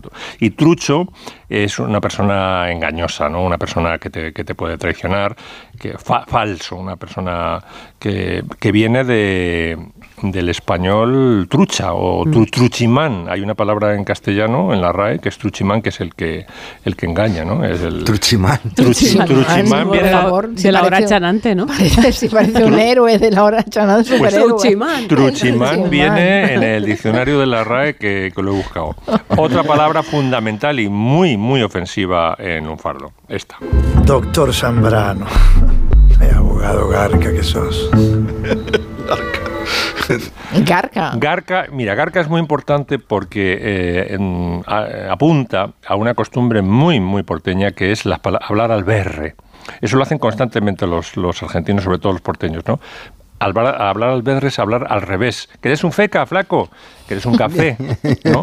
Y garca es cagar. O sea, es el que te caga, en el sentido argentino, el que te, el que te hace la putada, se bueno. convierte en garca. Qué Eh, fuerte. sí, sí. Y en, por ejemplo, en, en el fútbol, en el términos de fútbol, al, al jugador negro le llaman grone. Es verdad, negro, Oh, claro, qué negro. lo- ¿eh? hablan, hablan al berre. O sea que oligarca viene de ahí, ¿no, Max? y por ahí puede ser, Qué doctor. bueno, qué bueno, qué bueno. Y luego quería terminar con el de todos los tangos que conozco, que conozco bastantes, porque mi padre iba mucho a Argentina por razones editoriales y siempre venía con discos de Aníbal Troilo, de Santos Discépolo, de Gardel, por supuesto. El tango que más eh, palabras en un fardo tiene dentro de la letra, que es una letra magistral, es el tango mano a mano, donde viene, que vamos a comentar, rechiflao, bacana, juego de remanche, percanta, gambetear, morlaco, sotaria. Vamos a escuchar al principio. Rechiflao en mi tristeza, hoy te veo que así, en mi pobre vida paria, solo una buena mujer. Tu presencia de bacana puso calor en mi nido. Fuiste buena consecuente y yo sé que me has querido. Como no quisiste a nadie, como no podrás querer. Se dio juego de remenches cuando vos pobre percanta gambeteabas la pobreza en la casa de pensión. Hoy sos toda una bacana, la vida te ríe y canta, los morlacos de ese otario, los tirás a la marchanta. Bueno, la verdad es que no, no para de decir cosas que no, entiendo. No habéis pillado una. Pues bacana es la señora rica. El juego de remanche es el juego donde uno trata de adivinar las intenciones del otro, a ver quién, quién descubre. Es un juego como de, de dos engañadores, ¿no? A ver quién. quién Gambetear es deportiva, es regatear. Efectivamente. Gambetear puede ser eh, o, o positiva, como en el fútbol, gambetea muy bien, o también negativa. ¿Me está gambeteando? Me está- me estás- ¿Morlacos no son toros? Morlacos son los, los pesos, los dineros. El Vale, otario pues es el tonto que. Aquí- aquí- morlacos son los toros aquí, claro. Claro, claro, es que son, son significados muy distintos. Otario es el, el, eh, el pagafantas de la mujer, ¿no? El, el que está satisfaciendo los caprichos de la, de la querida todo el rato. Marchanta, tirar a la marchanta es eh, gastar a lo, a lo tonto. La percanta es una mina. Es una mina más despectivo que una mina, porque mina en, en porteño tiene un significado casi siempre positivo, ¿no? Es una mina, es un minón, se dice mucho, ¿no? Cuando es un, Una tía cuando es buena. una tía buena, una tía muy atractiva, ¿no? Mientras que percanta es como una, más, más bien una, una fulana, ¿no? Y Madre bueno, mía. podríamos estarnos Sí, así. sí, no, no, sí. Y, y no te Toda puedes, la vida para entenderlo. No te puedes imaginar el fútbol, lo que es. O sea, todo esto no hay prácticamente. Cuando lees un, a los grandes de, mm, autores de, eh, de las crónicas deportivas argentinas, a Fontana Rosa o Osvaldo Soriano, puede que no te enteres. O sea, hay, hay que ir con un diccionario porque la cantidad de términos que utilizan, pues, por ejemplo, centrojas. ¿Qué es centrojas? Ni idea. Pues aquí ni idea. Pues ese es un- el medio centro de toda la vida. Ah. Pero allí es de cent- center half, que es de- del inglés, ¿no? Ah. Lo llaman centro, centro half y a los extremos wines. O sea, es un win. Claro, viene de la palabra inglesa wing, que es el extremo. El ala, claro. Y está Ah. todo absolutamente eh, trufado de, de estos términos que, por cierto, los hacen deliciosos, eh, los, los cuentos. Dice Dulgasú a través de Twitter que eh, ha visto el encargado por recomendación de Santi Segurola y le ha encantado, luego he visto nada. ¿Y hay alguna más? Pregunto. Sí, hay una muy buena. la- la- el marginal. Buenísima. El Marginal. Pero esas más duras, no Vale. es noir, es Vale. ya. Yo recomiendo que está se bien. tome, que la gente se lo tome con tiempo. Es decir, digerir tanto veneno ¿eh? Con- conviene, conviene, de- co- conviene dejarlo pasar, no como, no como Max, que va día, semana tras semana. Hay que dejar el encargado, dejar que el, que el, Que- que cree que el, ve- que el veneno se disipe poco a poco en el cuerpo y al de dos meses, dos meses después, volver con la segunda temporada. Es que la segunda temporada, Max, ¿cuánto tardaste los siete capítulos? Nada, una hora. es que la vio- debió salir de casa contestando. La vía acelerada. Me ha parecido incluso mejor. Llamó a una vendedora de Movistar o así y le habló en lunfardo. Bueno, por cierto, de todas maneras, Santi, sí que nos vas a recomendar serie, ¿no? Sí, la quinta temporada de Fargo es sensacional. Eh, Fargo, em, digamos, es una serie de, son cinco episodios, cinco, eh, cinco temporadas, perdón, que está basada lejanamente o con la idea de los hermanos Cohen en la mítica Fargo, ¿no? en la película aquella que tan extraordinaria. Eh, más o menos, no todas las temporadas han sido en ese terreno inhóspito que es el norte de Minnesota y Dakota del Norte, donde ocurren todos los espantos y a la vez las cosas, los espantos más divertidos del mundo. Eh, son, es una, mm, digamos, una serie que, en mi opinión, había bajado en la tercera y en la cuarta temporada. La primera es, excepcional. Y la Con- segunda, ¿eh? Y la También. segunda también, con Billy Bob Thornton. Sí. La segunda también. Y la quinta levanta otra vez el vuelo. Y es impresionante con Juno Temple convertido en una amable ama de casa, en principio, que es una tigresa, con John Hamm haciendo de sheriff absolutamente brutal en, en aquellos territorios y un espíritu más maligno todavía que el de que el de Liceo, el de... el del encargado. El encargado. Yo eh, creo que es un, una... Me ha, me ha- me ha impresionado porque había decaído mi interés en Fargo y, eh, por ejemplo, ayer me chupé todos los capítulos. Y pregunta, ¿se puede ver la quinta sin haber visto las anteriores? Sí, sí, perfectamente. No tiene nada que ver. Sí que hay un aire, el aire Cohen, por decirlo de alguna manera, pero hay que verla. Vale, vale. Mm. Yo he visto por recomendación de Nuria Torreblanca el otro lado. Bueno, bueno, bueno. Bueno, bueno, bueno. Fantástica. Impacto, qué ¿Puedo, puedo añadir una cosa que Sí. he dicho a Nuria? Eh, es una serie magnífica. Las interpretaciones son sensacionales. María Boto, que es eh, para mí una estrella en todos los aspectos. Eh, Buenafuente está genial en Sí. ese personaje. Total. Está que se sale, sí. que, que me recuerda, no sé por qué, al comisario Amedo. ¿Os acordáis? Amedo. De Amedo y Sí, Domínguez. porque yo cuando estaba en Bilbao y él era el, el presidente de la de la, de la plaza del que presidía las corridas de toros y entraba en el hotel Ercilla tenía ese aire así como con la chaqueta tal tal y, de, me da- y dije mira Amedo otra vez aquí le tenemos aunque más humano pero genial ahora el que me ha impresionado de verdad Berto. Berto, Romero, fantástico. para mí, eh, nos ha mostrado un futuro de tremendo eh, actor dramático. Para mí, podría ser el nuevo eh, José Luis o Pepe Sacristán. Es verdaderamente excepcional. ¿Cómo aguanta esos primeros planos? Hay. mm, Bueno, o Rowan Atkinson, que hizo la transición de Mr. Bean a. Sí, pero a es que de verdad que hay algo eh, humano, patético y Sí. sen- es- extraordinario. Como frágil. frágil, Sí. que es eh, suele pasar con muchos cómicos, que evidentemente la comedia es el- lo más difícil probablemente dentro de la profesión actoral, pero este tránsito que hace en esta, en esta serie, que tiene mucha gracia, por cierto, que hace Berto es que me ha dejado absolutamente tumbado. Yo creo que le deberían dar todos los premios que se le puedan dar. Un día lo traemos y hablamos con él. ¿eh? Claro. ¿Vale? Pues eh, perfecto. Eh, tengo que decir que, que Nacho Vigalondo tiene la misma voz que Albert Rivera. no puedo dejar de decirlo. Y la, y la serie, al otro lado, también es otra cosa, es lo bien escrita que está. Buah. Sí. Eh, Vaya tres guionistas. Enric Pardo, que es alucinante, Enric Berto, que es muy Rafael buen guionista, y, y- Rafael y. Berto, Es vaya tres, Está muy bien escrito. Sí. Está sonando Hotel California porque eh, esta semana se publicó una noticia que Nuria ha leído con ojos de Comanche. Esto pasa, ¿eh? Tenemos eh, la- una, una lupa especial para cada sección. Y hablaba de robos, concretamente en hoteles. Sí, hace unos días se presentó un estudio que contaba qué objetos eran los más robados en hoteles de lujo, pero para hablaros de esto necesito que se ambiente un poco la historia. Eh, acompañadme en este viaje. Pasad, pasad, sed bienvenidos. Hotel. Ana Alicia. No, Connie Seleca. con ese yeca. Ay, pues. ¿Qué está pasando, Santi? Santi, ¿qué te ha pasado? No, era de Falcon Crest, perdón, Ana Alicia. Esto Has es Connie.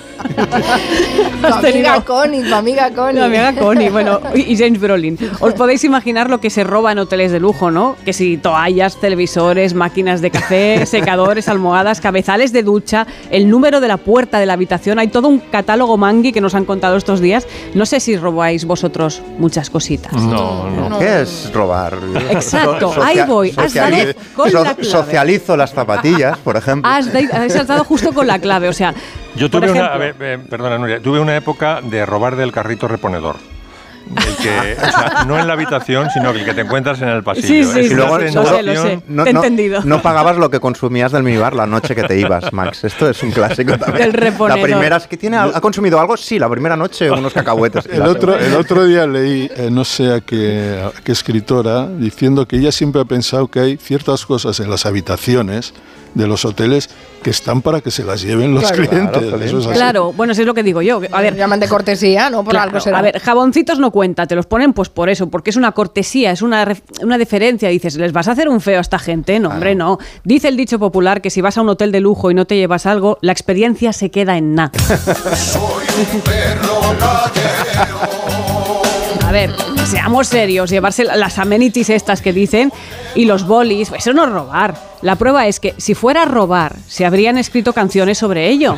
¿Sí o no? A ver, tú no, no puedes escribir una canción. ¿Habéis escuchado alguna canción alguna vez que diga robé el jaboncito y abandoné el hotelito? Manos arriba, te robo la almohada y tú te quedas sin nada. ¿A que no la habéis No, escuchado? Pues, pues no, entonces no es robar. Para que te escriban una canción y pases a la historia, tienes que robar bien. Esto es un atraco, nena. Ya no jamás. Si este sale, me retiro. Por favor, no dudes más. Ese concierto de Burning al que fuimos Segurola y yo, hace de casi 10 años, ¿eh? los 40 años de Burning. ¿Tanto ha pasado? Pues sí, dos- 2014 fue, Santi. No te digo más. La culpa es de la pandemia, no os preocupéis. Bueno, robar de lejos no es robar. Si robas tienes que hacerlo a lo grande, como los Burning, atracando en plan peli José Antonio de la Loma. Y luego, pues puedes tener la ambición de pegar, más de que ambición de pegar un palo en la calle, pues puedes atracar a, atracar a lo grande, por ejemplo, a un banco como el de Atraco a las 3. Señor Castrillo, ¿esto es un negocio como otro cualquiera? Negocio. Esto es un robo como la copa a un pino. Nosotros somos incapaces de robar a un semejante, pero un banco no es un semejante. Eh, ¿Quién pierde el dinero que se roba en un banco? eh? Los clientes, no. Los accionistas lo descontarán de los beneficios que no declaran. Y lo contarán en las pérdidas que declaran. Y lo cobrarán al seguro. Y no lo pagarán a Hacienda. Aún van a salir ganando dinero. Claro. ¿Lo has entendido? Claro, Ese es, la es razón. Ber- Bertolt Brecht, que es robar un banco comparado con fundarlo. Exacto, es exactamente. Bueno, en esto del, del robo siempre está bien aprender de los mejores, ¿no? De los maestros, por ejemplo, como de Bruce Richard Reynolds.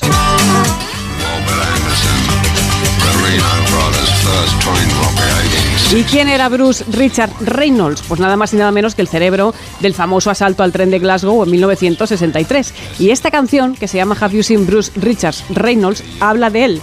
El grupo es británico, son los Alabama 3, muy conocidos mundialmente por haber creado la sintonía, la intro de Los Sopranos, ¿no? Bueno, pues en este grupo, Alabama 3, toca el hijo de Bruce, Nick Reynolds, y así de chulo, pues le dedicaron una canción al padre. Eh, otro dato, robar en 2023 no es como robar, por ejemplo, en 1941, porque en aquel contexto robar gallinas sí que estaba muy mal visto. Ladrón de gallina. Ladrón de gallina. Qué bonito. Esas coplas de Rita Montaner y la orquesta de Enrique González.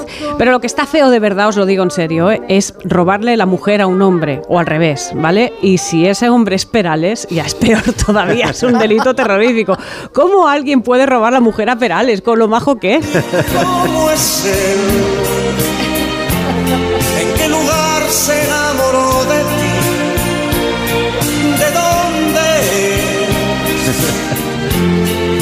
dedica el tiempo? A mí esto me, siempre me ha fascinado. ¿no? ¿Y cómo es él? ¿Y a qué dedica el tiempo libre? ¿Pero qué te importa? Te la ha pispado. Puede ser empático o que esté rastreando para ir a por él. ¿A qué dedica el tiempo libre? Juega pádel en tal segundo. sitio. Apuesto por lo segundo. Me, me parece mucho más interesante. Que me ha robado todo. O sea, con esto os quiero decir que os habéis llevado, os habéis llevado jaboncitos y cositas de los hoteles. Eso no Nuria. es ser mangui, no, tranquilos. Nuria, yo solo te quiero hacer una pregunta. ¿Dónde está la frontera en un hotel? En un hotel de lujo. La, ¿Cuál, de- la- es, cuál es el...? la frontera, Santi, es arrancar cosas. No, la frontera... La car- el fron- carrito reponedor. La Si te frontera, pillan- si te pillan- la frontera es el albornoz. El Albornoz plantea algún dilema, sí, pero no yo lo resuelvo. ¿Sabes cómo son los albornoces en los hoteles de lujo? Son como abrigos de pieles. Sí, Totalmente. Pero a veces tienen hasta tus iniciales bordadas ahí, te están llamando. Ay, por favor. O sea, albornoz no, zapatilla sí, ¿no? Estaríamos de acuerdo. eso. Bueno, en fin, vaya, vaya, vaya tropa la del Comanche. Eh, estamos acabando esta primera hora. Ah, mm, es duro preguntártelo, pero Santi, ¿qué está pasando con el Barça? Creo que es más ¿Vamos dura. a salir de ahí creo o que es no? más duro para Miki todavía. Sí, ¿nos vamos a hacer del Girona, Miki, o qué No, vamos nunca, a hacer? nunca, nunca. ¿Vamos a salir o no de estas? Yo he oído que los afines no están apoyando lo suficiente. Mm, ah, será eso. No, la, la verdad es que es un melodrama terrible. El Barça, que un día vivía eh, días de, de- de- de vino y rosas, Ahora es una de esas montañas rusas, es cumbres borrascosas. Pasan de ganar al Atlético de Madrid y pensar que se ha abierto ya el cielo para siempre, a perder con el Girona en casa, a perder con el Amberes, que no había ganado un partido, a que Xavi haga una convocatoria y que no viajen los, las, eh, las vacas sagradas, Lewandowski, eh, De Jong y compañía, y que el presidente le diga, pues no, vas a tener que llevarlos. Y esta es la sensación de un club que vuelve a las andadas, a pasar malos momentos, aunque digamos objetivamente está en posición de atacar la liga, de, de ganarla, no digo que sea fácil, y está clasificado para los octavos de final de la Copa Europa. Pero hay esa, esa sensación... O sea que no estamos tan mal que no, usen, no se embauquen, pero ¿no? suele- Es pero eso, ¿no? como suele ocurrir en la vida, digamos, esa parte positiva, digamos, está regalando, ¿eh? se- Eh, Quintanilla, ¿no? Se, se aparta Quintanilla. para dejar so- para, de- para, para que solo veamos lo más tenebroso. Y en esa situación está Xavi ahora mismo y yo creo que el Barça y mañana juega un partido temible en Valencia. Es un partido siempre caliente en el sentido clásico de la palabra. Son dos grandes, además dos grandes instituciones con grandes problemas económicos, que- pero con una pasión enorme. Así que mañana habrá que estar atento a lo que suceda a las 9 de la noche en Mestalla, Valencia-Barcelona. Total. ¿Tú crees que Xavi aguantará hasta final de temporada? Eh, yo creo que por lo menos hasta la que comience la Copa de Europa, eh, recomience la- Sí. los octavos de final, ahí ya veremos. Pero yo creo, primero hay que hablar de Xavi en los términos que merece. Él es un mito del Barça y no conviene eh, basurearle, como por util- utilizar un término un poco argentino. Basurearle. Así que Oye, a- yo a- creo que deberían eh, tener un poco más de que todo el mundo debería ser menos melodramático en el Barça. Sí, aunque bueno, Santi, mi hijo, que sabes que es muy culé, seis años, el otro día, primera parte, se giró y me dice, papá, ¿no me habías dicho que éramos buenos? Como diciendo, me has hecho del Barça La para culpa esto. es tuya, la culpa es tuya. Bueno, Me dicen oyentes a través de Twitter que la canción de Perales está dedicada a su hija cuando le dijo que tenía novio. Pero Eso qué es- bonito inventarse cosas, eso, ¿verdad? en- eso es una leyenda urbana, ¿no? Me da igual, yo la interpreto como quiero. Ya está. Él, él, él dijo que no, él dijo que no, así que ha quedado que no, no, no. Está abierto No a lo creo. interpretaciones. Además, ¿cómo le va a preguntar a qué dedica el No, tiempo libre? exacto, Hombre, hombre, por favor. Gracias, Miki, Max, Santi, Nuria Hasta se pronto. queda. Chao. Hasta ahora, las noticias de las con Rafa La Torre. Este sábado el mejor fútbol se juega en Radio Estadio, con dos partidos de liga con mucha historia y un rabioso presente. Desde Mestalla, Valencia, Barcelona y desde San Mamés, Atlético Atlético de Madrid. Además, nuevo examen para el Sevilla que recibe al peligroso Getafe y un partido de alto riesgo por la zona baja de la tabla. Celta Granada, con las paradas habituales en los estadios de Segunda División y la Liga ACB de baloncesto. Este sábado desde las 3 y media de la tarde, todo el deporte te espera en Radio Estadio, con Edu García. Te mereces esta radio. Onda Cero, tu radio. Julia en la onda. Hoy en ahorrar es fácil con Iberdrola. ¿Cuánto ahorra un hogar con aerotermia? Pues hasta un 70% en tu consumo de energía, el equivalente a una escapada de fin de semana. En Iberdrola queremos que entiendas al 100% la eficiencia y el ahorro, y que además puedas disfrutarlos. Climatiza tu hogar con aerotermia Smart y empieza a ahorrar. Infórmate en iberdrola.es. Iberdrola, empresa colaboradora con el programa Universo Mujer. Esta Navidad, Vision Lab te regala los cristales en monturas de todas las marcas. Elige tu montura de cualquier marca y te regalamos los cristales. Más info en visionlab.es. Ten mi copa y llénala, vamos todos a brindar. Para la Virgen en tu copa, el sabor de la amistad. Ten mi copa y ya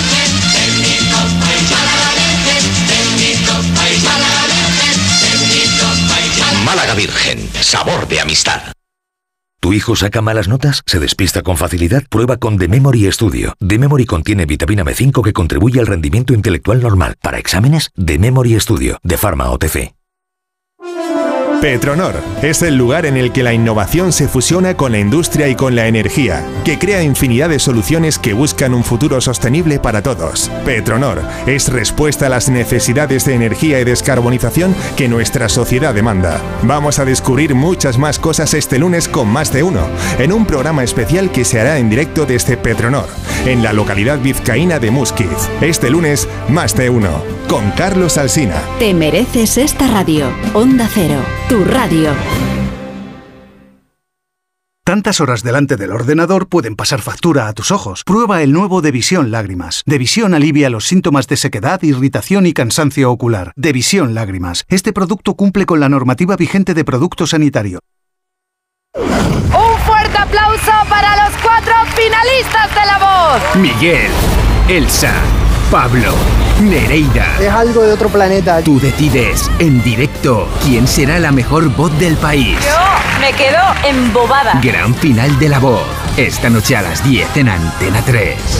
Y muy pronto. 20 de las mejores voces En un reencuentro histórico. La voz All Stars.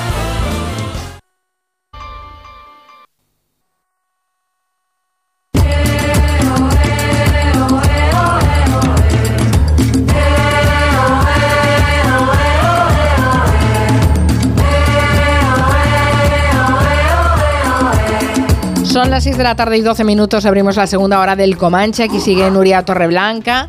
En Madrid se une a nosotros Noelia Danez. ¿Qué tal, Noelia? ¿Cómo estás? Muy buenas tardes. Estoy con el trigémino de punta, pero bien. Ostras. bueno, a ver si aguantamos no, más pero, o menos. pero bien, si no, si no me hubiera causado baja, estoy bien. O sea, quiero decir, está ahí latente, pero no, no va más. Pues no despertemos a la bestia. No, Vale, es te un- trataremos entre, como en- entre algodones, no te preocupes. Gracias. Es un, es un nervio que oigo que Antón se preocupa porque hoy le tengo que Estoy muy dirigir. preocupado. Es un nervio de la cabecita que duele a veces. A Gloria Fuertes le dolía mucho. Se quejaba Sí. ella también. Dicen que es la- uno de los dolores más terribles que hay, el del trigémino. Bueno, pero ya os digo que estoy, que lo tengo controlado. Solo quería visibilizar esta, Está bien, está bien. esto que sé que le pasa a mucha gente. Ahí está Antón Reixa también. ¿Qué tal, Antón? ¿Tú cómo Buenas estás? tardes. Yo no tengo trigémino ni cosas de esas. Como que no tienes Sí, trigémino. No tengo cerebro. ¿Cómo voy a tener los dolores en la cabeza? Yo no tengo nada. Ay, señor. Bueno, ah, hoy vamos a tener eh, muchas historias, muchas cosas interesantes en esta segunda hora del Comanche. De hecho, vamos a empezar por ahí. Eh, en la primera hora hemos hablado de Argentina y de la jerga argentina. Y ahora Vamos a con México. Ahora nos vamos a México, que también, también tiene una historia interesante, sin lugar a dudas. Una historia increíble. Sí. Suena, suena que es el vals de la Bella Durmiente, pero no porque estemos en Viena. No, no vamos a estar en Viena. Vamos a hablar del cuñado de Sisi, el cuñado de Sisi que se llamaba Maximiliano. Y nos vamos a México porque por esas cosas insólitas de la historia, México durante pocos años, no llegó ni a cinco años, tuvo un emperador Habsburgo, un emperador de la Casa de Austria.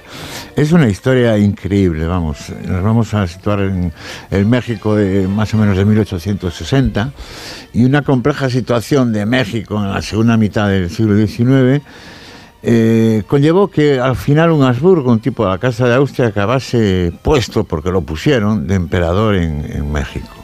Bueno, Eh, él se pues, dejó, ¿eh? parece que también le interesaba. Le gustaba, le gustaba y se lo Había nacido además. archiduque, pero esto de emperador era mucho más. No, no le llegaba. Su, más. Hermano, su hermano Maximiliano, el esposo de era, eh, era emperador y algo había que hacer con Maximiliano. Lo que justificó eh, la geopolítica esta extraña fue, pues era una posible, una presunta suspensión de pagos de la República Mexicana. Por otra parte, los intereses coloniales de Francia, Italia y España, que no se había quedado tranquila después de haber perdido México la congelación de la doctrina Monroe por la Guerra Civil Americana. La doctrina Mo- Monroe, recuerdo que era un- se manifestaba en un lema que era América por los americanos. Entonces se querían comer todo lo que es América del Sur.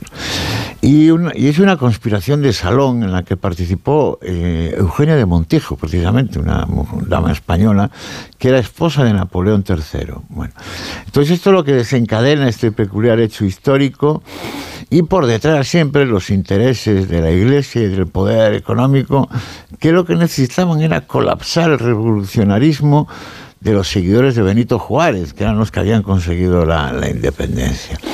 Maximiliano era hermano del austríaco Francisco José, casado con la ensoñadora Sisi, por lo tanto era cuñado de esta, ¿no? Entonces Maximiliano se casó con Carlota, que a su vez era hija de... Esto es una novela del corazón.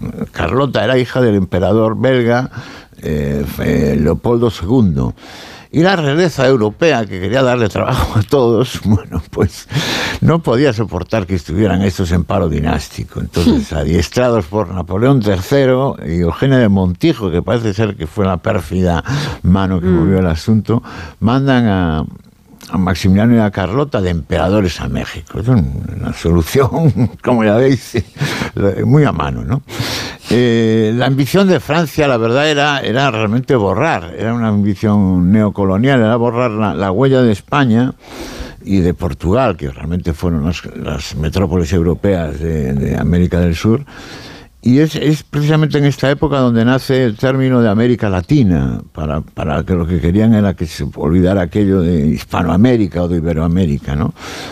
Ahí ha quedado lo de América Latina. Muchos lo seguimos utilizando sin saber bien por qué nació esto, pero bueno, no, no, es, no es menos co- neocolonial decir Iberoamérica, Hispanoamérica o América Latina. Todo, tiene, todo está envenenado por la historia.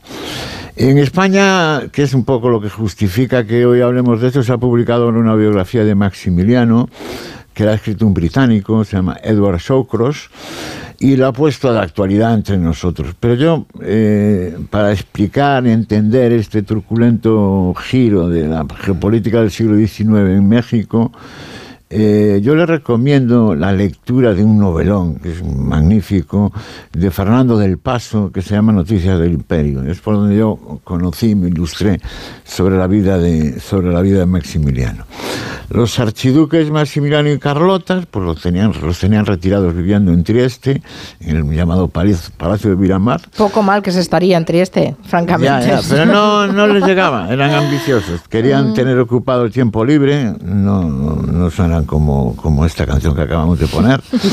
Y, y- y cuenta Fernando del Paso de una forma, yo creo que muy próxima a la a la realidad, cómo es ese viaje, una especie de goleta.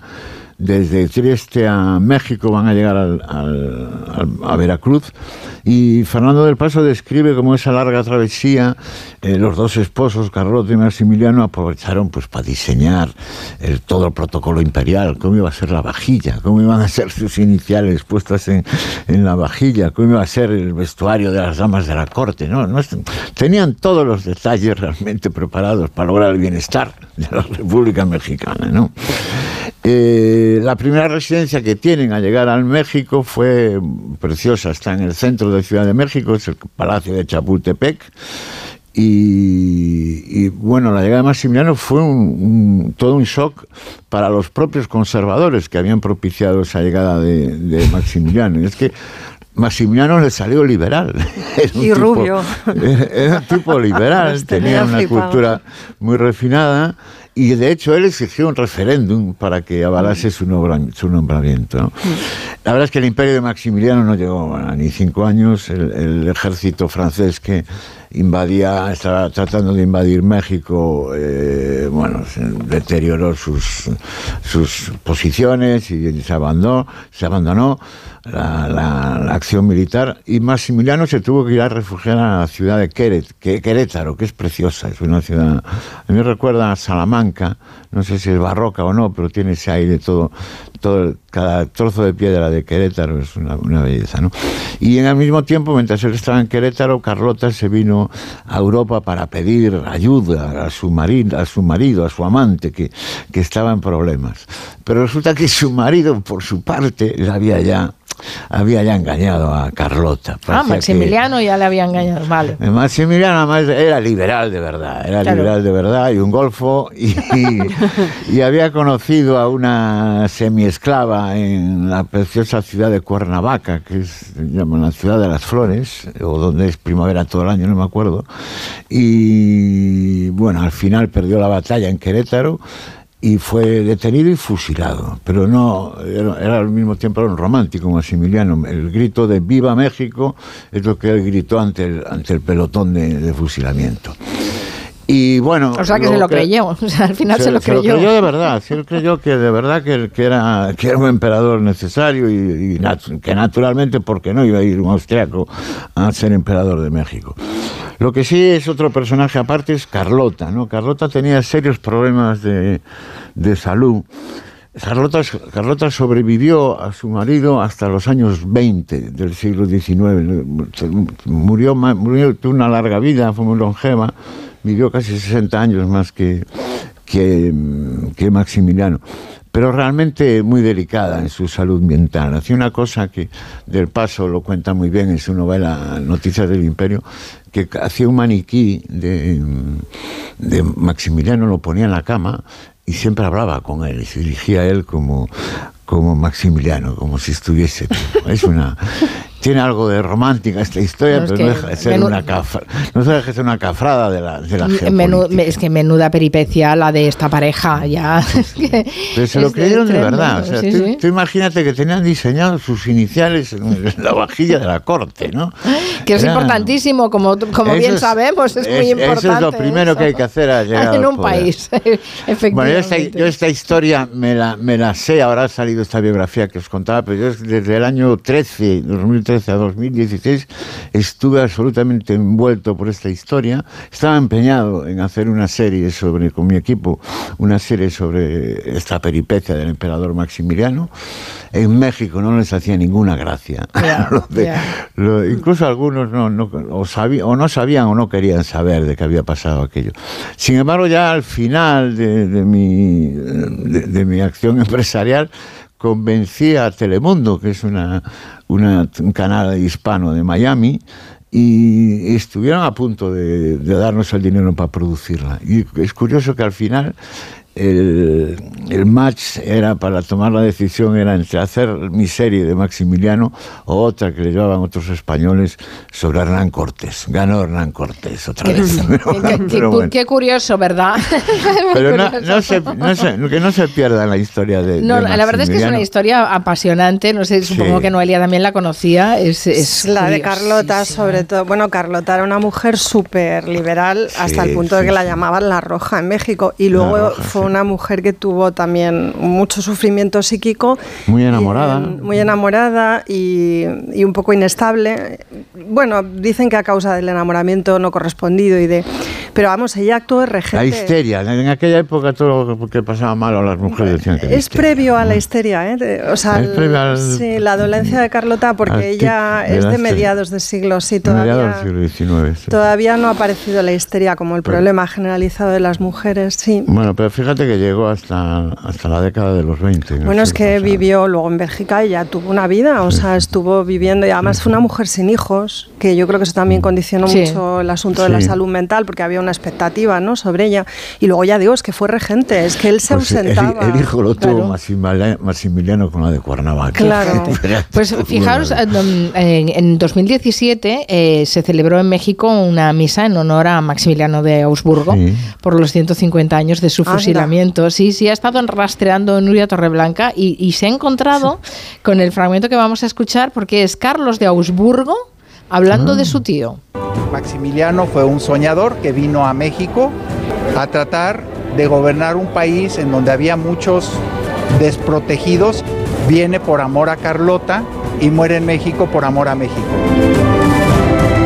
Bueno, todo un Augsburgo con un acento, un acento Que era lo lógico, no sé cómo no lo veis, no sé cómo no lo veis. Era ¿no? lo lógico era que hubiera sido emperador y hubiera seguido. Pero esto del rey emérito que hemos mandado a Abu Dhabi, yo, yo creo que habría otra solución, mandarlo de, de emperador de, yo qué sé. No des ideas, no des Zimbabue. ideas, Yo no- no- no- no- hay, hay poco creatividad. hay Pobre, ¿qué te ha hecho. Zimbabue?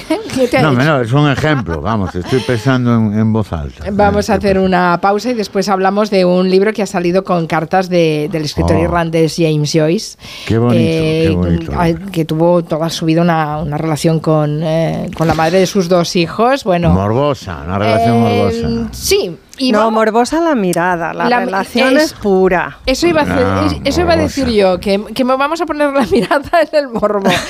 No se vayan. Si no nos aburrimos. En Onda Cero, Julia en la Onda, con Carmen Juan.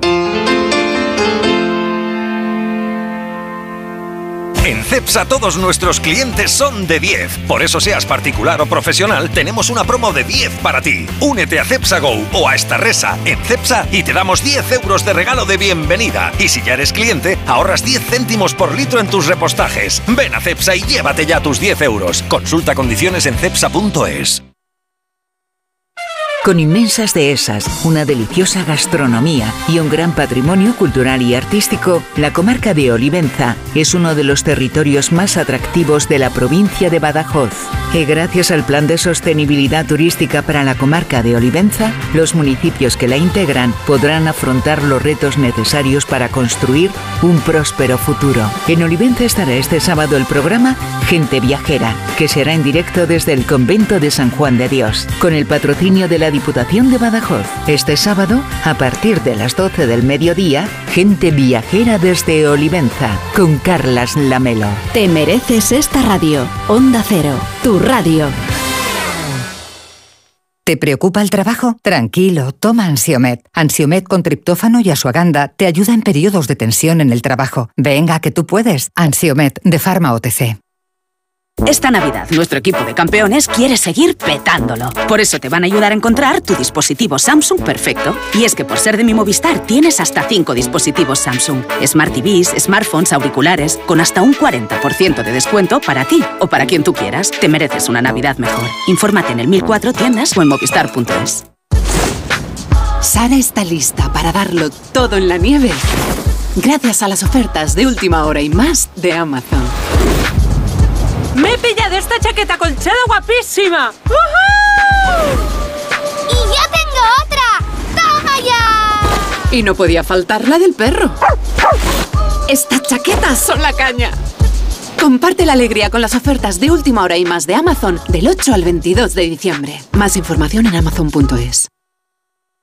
¿Cansado de toser? Toma Herbetón Respire. Herbetón jarabe con extracto de pino y eucalipto espectora y reduce el espasmo bronquial. Herbetón Respire. Consulte a su farmacéutico o dietista.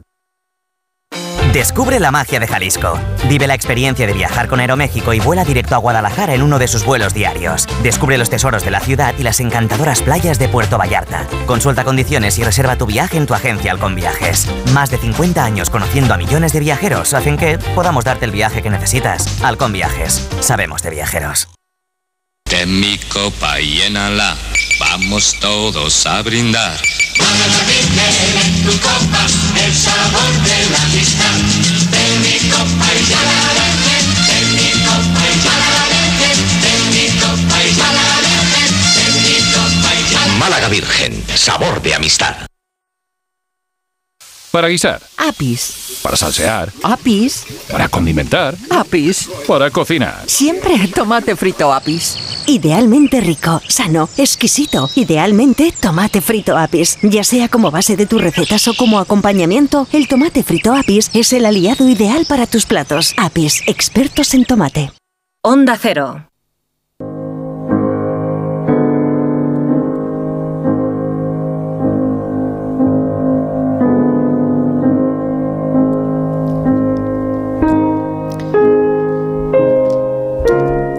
Les decíamos que han salido este año varios libros con cartas de, de James Joyce dirigidas a la mujer de su vida, a Nora Barnacle.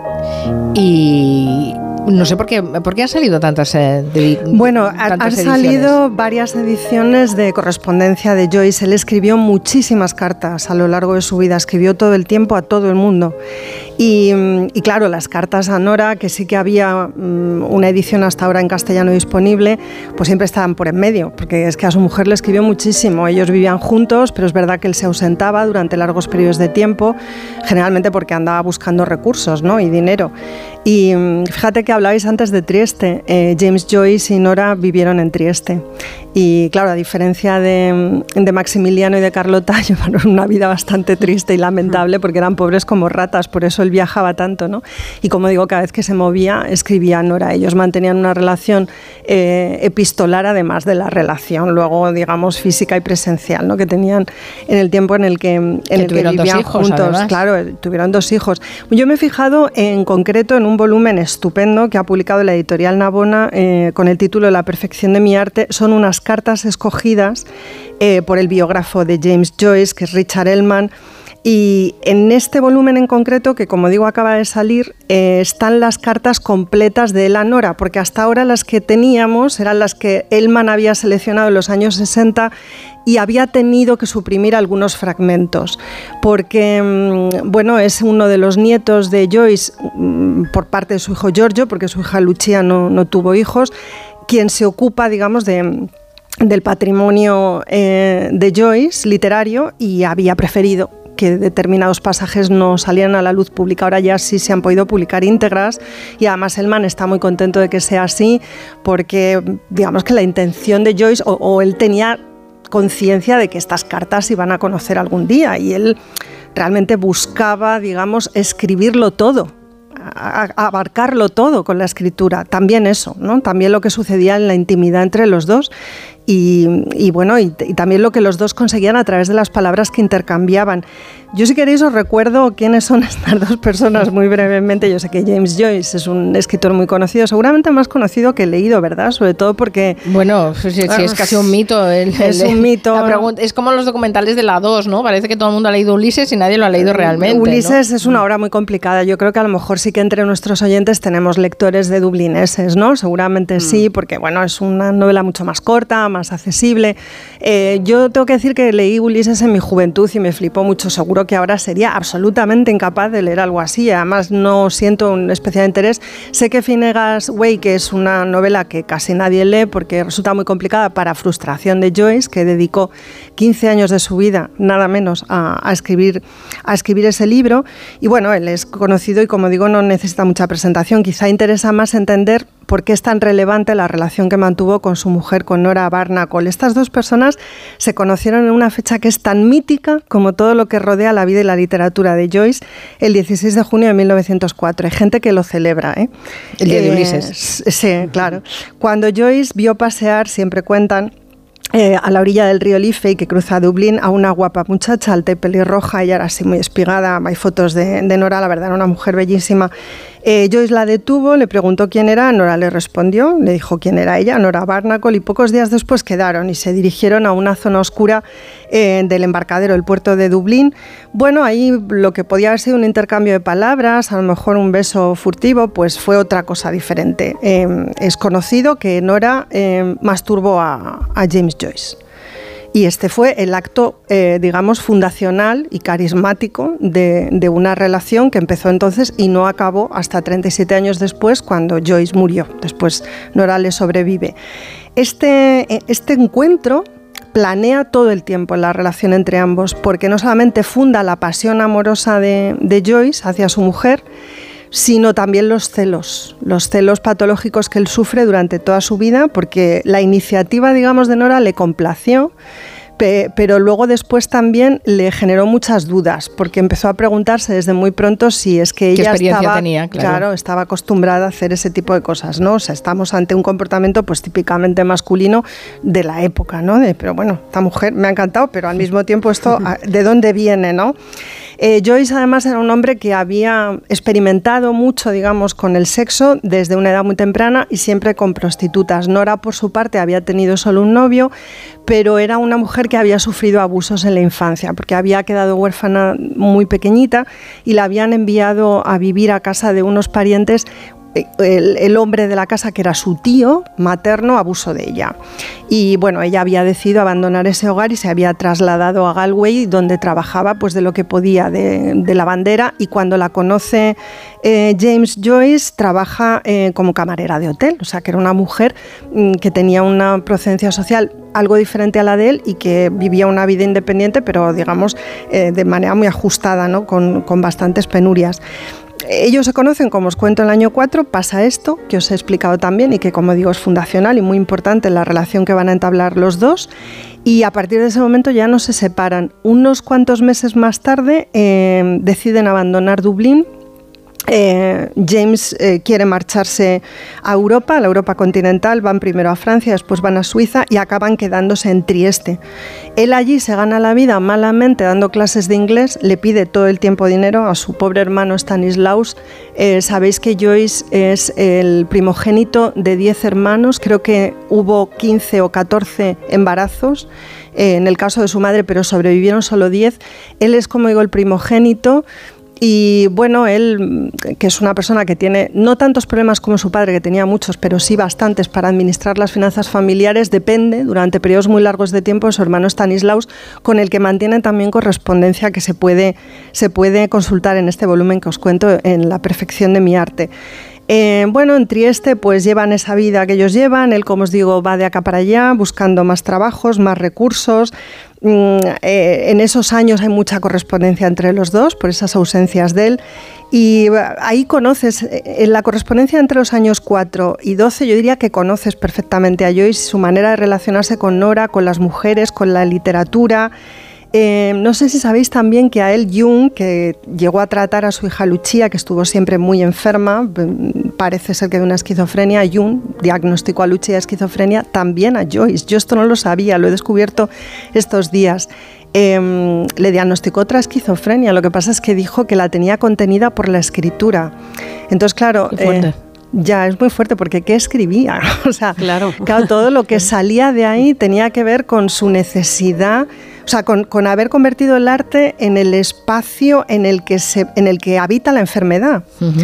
Eh, bueno, esto desde la perspectiva de Jung, que tampoco es que tengamos que hacerle un especial caso a Jung, pero evidentemente Joyce era una persona muy especial. No sé si era esquizofrénico o no lo era y tampoco importa demasiado. Era incontenible, era como digo, un transgresor era un hombre em, cariñoso, afectuoso, pero también muy exigente y muy demandante. Tenía un comportamiento muy infantil con Nora, con su madre, con su hermano Stanislaus. Eh, tenía una concepción de sí mismo como una persona llamada, digamos, al ejercicio de lo artístico y como alguien con una con un talento extraordinario. Me hace mucha gracia porque su biógrafo Richard Ellman dice que su conciencia de ser talentoso precedió al talento, o sea, él tenía muy claro que era muy listo antes de serlo, o sea, estaba muy seguro de sí mismo ¿no? y de sus capacidades. Y además eh, le gustaba cantar y cantaba bien, mirad lo que os he traído.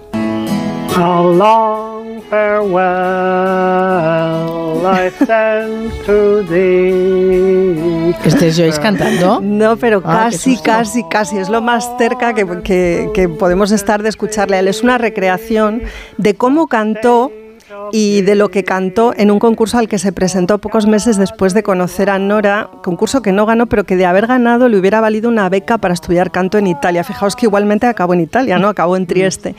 Pero sonaría más o menos así, ¿no? Esto lo ha hecho un musicólogo irlandés. Sonaría más o menos así. Sabía cantar, sabía entonar y además le interesaba la música. Sí, sí, pero necesitaba clases, ¿eh? eh urgentemente, urgentemente, claro, era, de eso iba, ¿no? De hecho, eh, él escribe musicalmente, o sea, Joyce tiene una relación con la palabra que guarda que, está muy vinculada a lo sonoro. Le, interesa muchísimo el sonido. Nora contaba que cuando él se encerraba a escribir se partía de risa y era porque escribía y después lo leía en voz alta y la sonoridad de lo que había escrito le causaba mucha risa.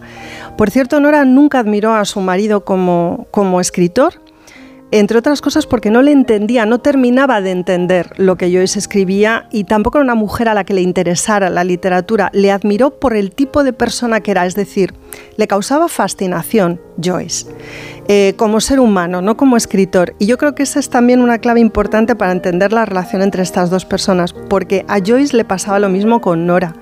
Le causaba fascinación esa mujer, ¿no? su iniciativa, su presencia de ánimo, su temperamento, no sé, había una conexión mm. entre ambos que, bueno, pues llevada, digamos, al terreno de lo epistolar, mm, pues... Eso, hablemos de las cartas, que hemos dicho que nos pondríamos morbosos.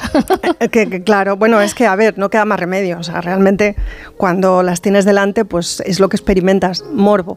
Eh, yo no quería traer aquí como pasajes descarnados, hay pasajes descarnados, porque ellos se incitaban, digamos, al sexo mediante esas cartas. Entonces hay una reproducción eh, de algunos de los intercambios que tienen. Hay, bueno, pues hay masoquismo, hay coprofilia, hay un sexo muy, muy descarnado, muy, muy abierto, muy, eh, muy gozoso, también muy divertido y muy loco. Eh, no quería traer eso porque igual me regañáis muchísimo. Entonces lo que he traído es otra cosa donde eso se intuye, pero no se hace expreso y lo va a leer Antón Hombre, con todo el cariño. artista invitado. Y va a hacer de Joyce y le va a poner muchísima intención porque Antón es muy buen actor y viene absolutamente preparado, ha estado ensayando, me lo ha dicho durante días. Bueno, pues se ha metido vamos- en el papel. Vamos a crear el ambiente, ¿no? Sí, por favor. A ver. No, no, esto- A ver, esa musiquilla. Bien, esta va bien. Sí. Cuando quieras, Antón.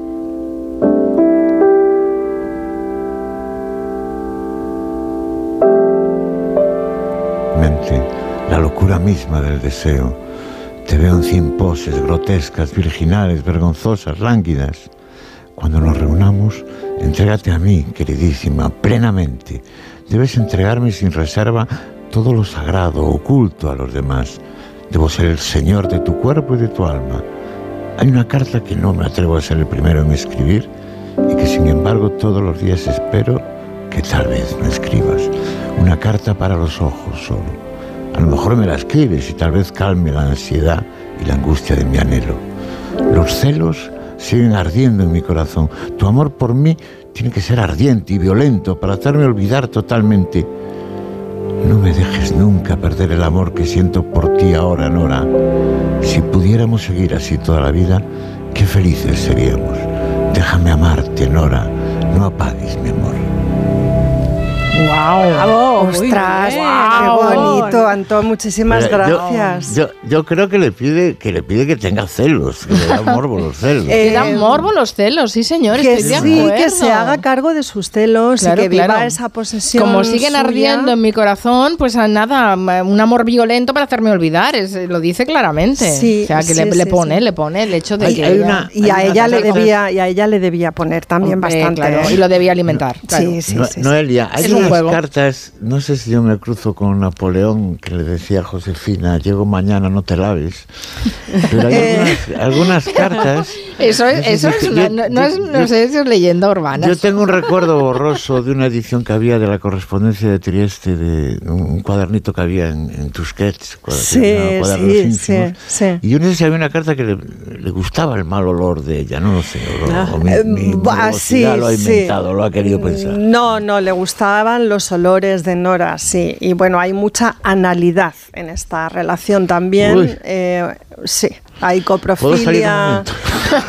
Bueno, hay, eh, claro, es que estas cosas no, esto pues que lo escriban, claro, o sea, que sí, o sea, son cosas que pensamos que está en la, en la imaginación y luego en la actividad privada de la gente. Claro, cuando esto lo lleva un gran literato como yo y al papel, eh, bueno, pues resulta epatante, yo lo entiendo, pero mm, eh, más allá del morbo, que, que también lo entiendo y que yo misma lo experimento cuando las leo, es como flipante el- el- lo descarnado de, de llevar al papel todo eso, ¿no? Mm. Y, y la respuesta de Nora que siempre está a la altura de la de Joyce. Porque son cartas pri- privadas, Noelia, pero ¿tú, tú crees que él era muy consciente de Hombre, que eso por iba favor, a salir por supuesto. alguna vez? Hombre, una Hombre, persona... claro, una persona con esa autoestima, evidentemente, Claro, él- tenía "Yo, un concepto de sí una voluntad editar". literaria. Claro. Yo creo que él tiene una voluntad literaria. Bueno, tiene una voluntad de, de, O sea, las cartas tienen un, un fin concreto que es el intercambio sexual y sentimental entre los dos. O sea, las cartas buscan eso, es decir, buscan alimentar la relación entre ambos. Pero él es perfectamente consciente de que su correspondencia algún día eh, va, va a ser de conocimiento público porque él sabe- se sabe destinado, digamos, a ocupar el lugar, no sé si exactamente el que ha tenido después en el canon literario occidental, pero prácticamente sí. Él, él- él es consciente, por ejemplo, de la importancia que tiene Joyce, perdón, Ulises, porque, porque ese libro eh, adquiere esa dimensión desde muy pronto. Entonces sabe, sabe la posteridad del libro, la puede intuir y sabe que las cartas van a ser públicas tarde o temprano. A mí también me ha llamado la atención lo muchísimo que ha tardado el nieto en, permitir que la totalidad de los textos se pudiera publicar y que además lo hiciera Richard Ellman sabiendo que lo iba a hacer con tanta delicadeza y con tanto mimo, porque además en la introducción del libro de Navona él explica por qué eh, por qué ya ha llegado el momento, ¿no? Y por qué y cómo hay que leerlo en el sentido de es que vais a aprender todavía más de Joyce, vais a saber más, ¿no? De, de lo que este hombre lleva consigo. Y la verdad es que es fascinante como, como objeto literario, ¿no? El, el libro es súper interesante, lo puedes abrir por cualquier sitio y, y todo el tiempo es como, madre mía, qué personaje tan increíble era Joyce. O sea, puedes no leer el Ulises, ni Dublineses, ni nada, pero os juro que su correspondencia es súper jugosa por el tipo de persona que es, porque es atípico, es extraño, es súper energizante. Hay ratos que le compadeces y le quieres y otros ratos dices, pero qué señor más asqueroso y más plasta. O sea, nunca es la misma Bueno, pues la- persona. la, ¿no? la recomendamos de Es la divertido, es un aquí. libro Está bien. es otra manera de, de- de conocer a, a James Joyce y Sí. de leer alguna cosa de él que no sea la dificultad de Ulises.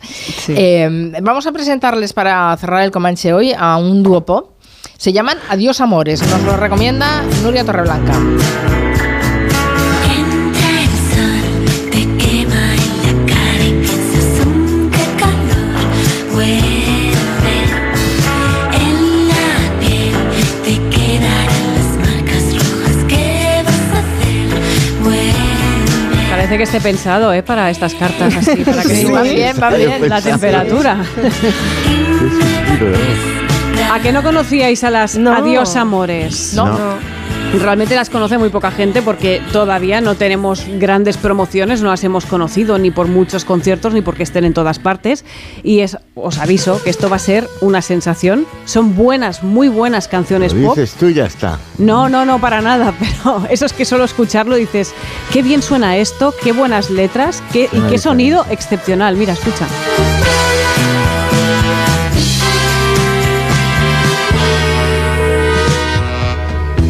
Son dos chicas, se llaman Imán Amar, que ella es de Melilla, y Ana Valladares, que es de Huelva. Ellas se conocieron viviendo una en Granada y la otra en Sevilla y publicaron su primer sencillo en un año muy bonito, muy bonito, el 2020, del que te- todos tenemos grandes recuerdos en esa época, ¿no? Bueno, pues ahora en 2023 sacan por fin su primer disco que han llamado El Camino. Hemos escuchado Amores, eh, perdón, la canción Soleada y ahora vamos a escuchar uno de los últimos singles que se llama Caras Nuevas. Tengo una libreta en el desván donde apunto cosas para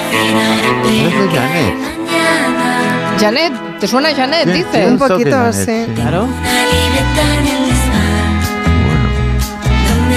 Y también te suena quizá a Vainica Doble, Sí. Mm, También. incluso a Lola y Manuel, ¿no? Tengo Bueno, que sepáis que eh, aquí de momento no, no se está. Está el caldo en ebullición, ya saltará la cosa, pero Esto va, sí, esto va, esto va adelante. esto va adelante. Sí, de hecho, ya en Glasgow están empezando a conocerlas en Glasgow. Y aquí digo yo que están a punto a punto de petarla. y camino al horizonte. Estos son las grecas. Esto sí que tiene ahí un homenaje.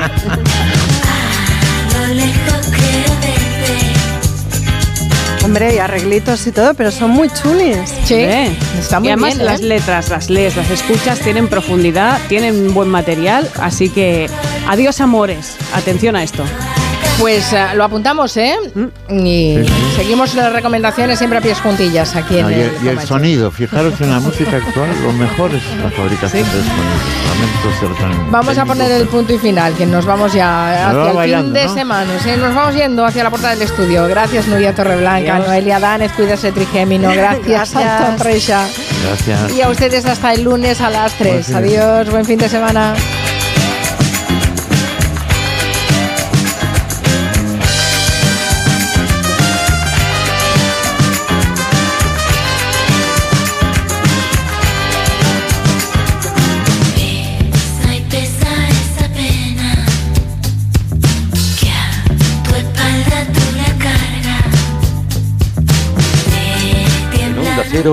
Julia en la Onda,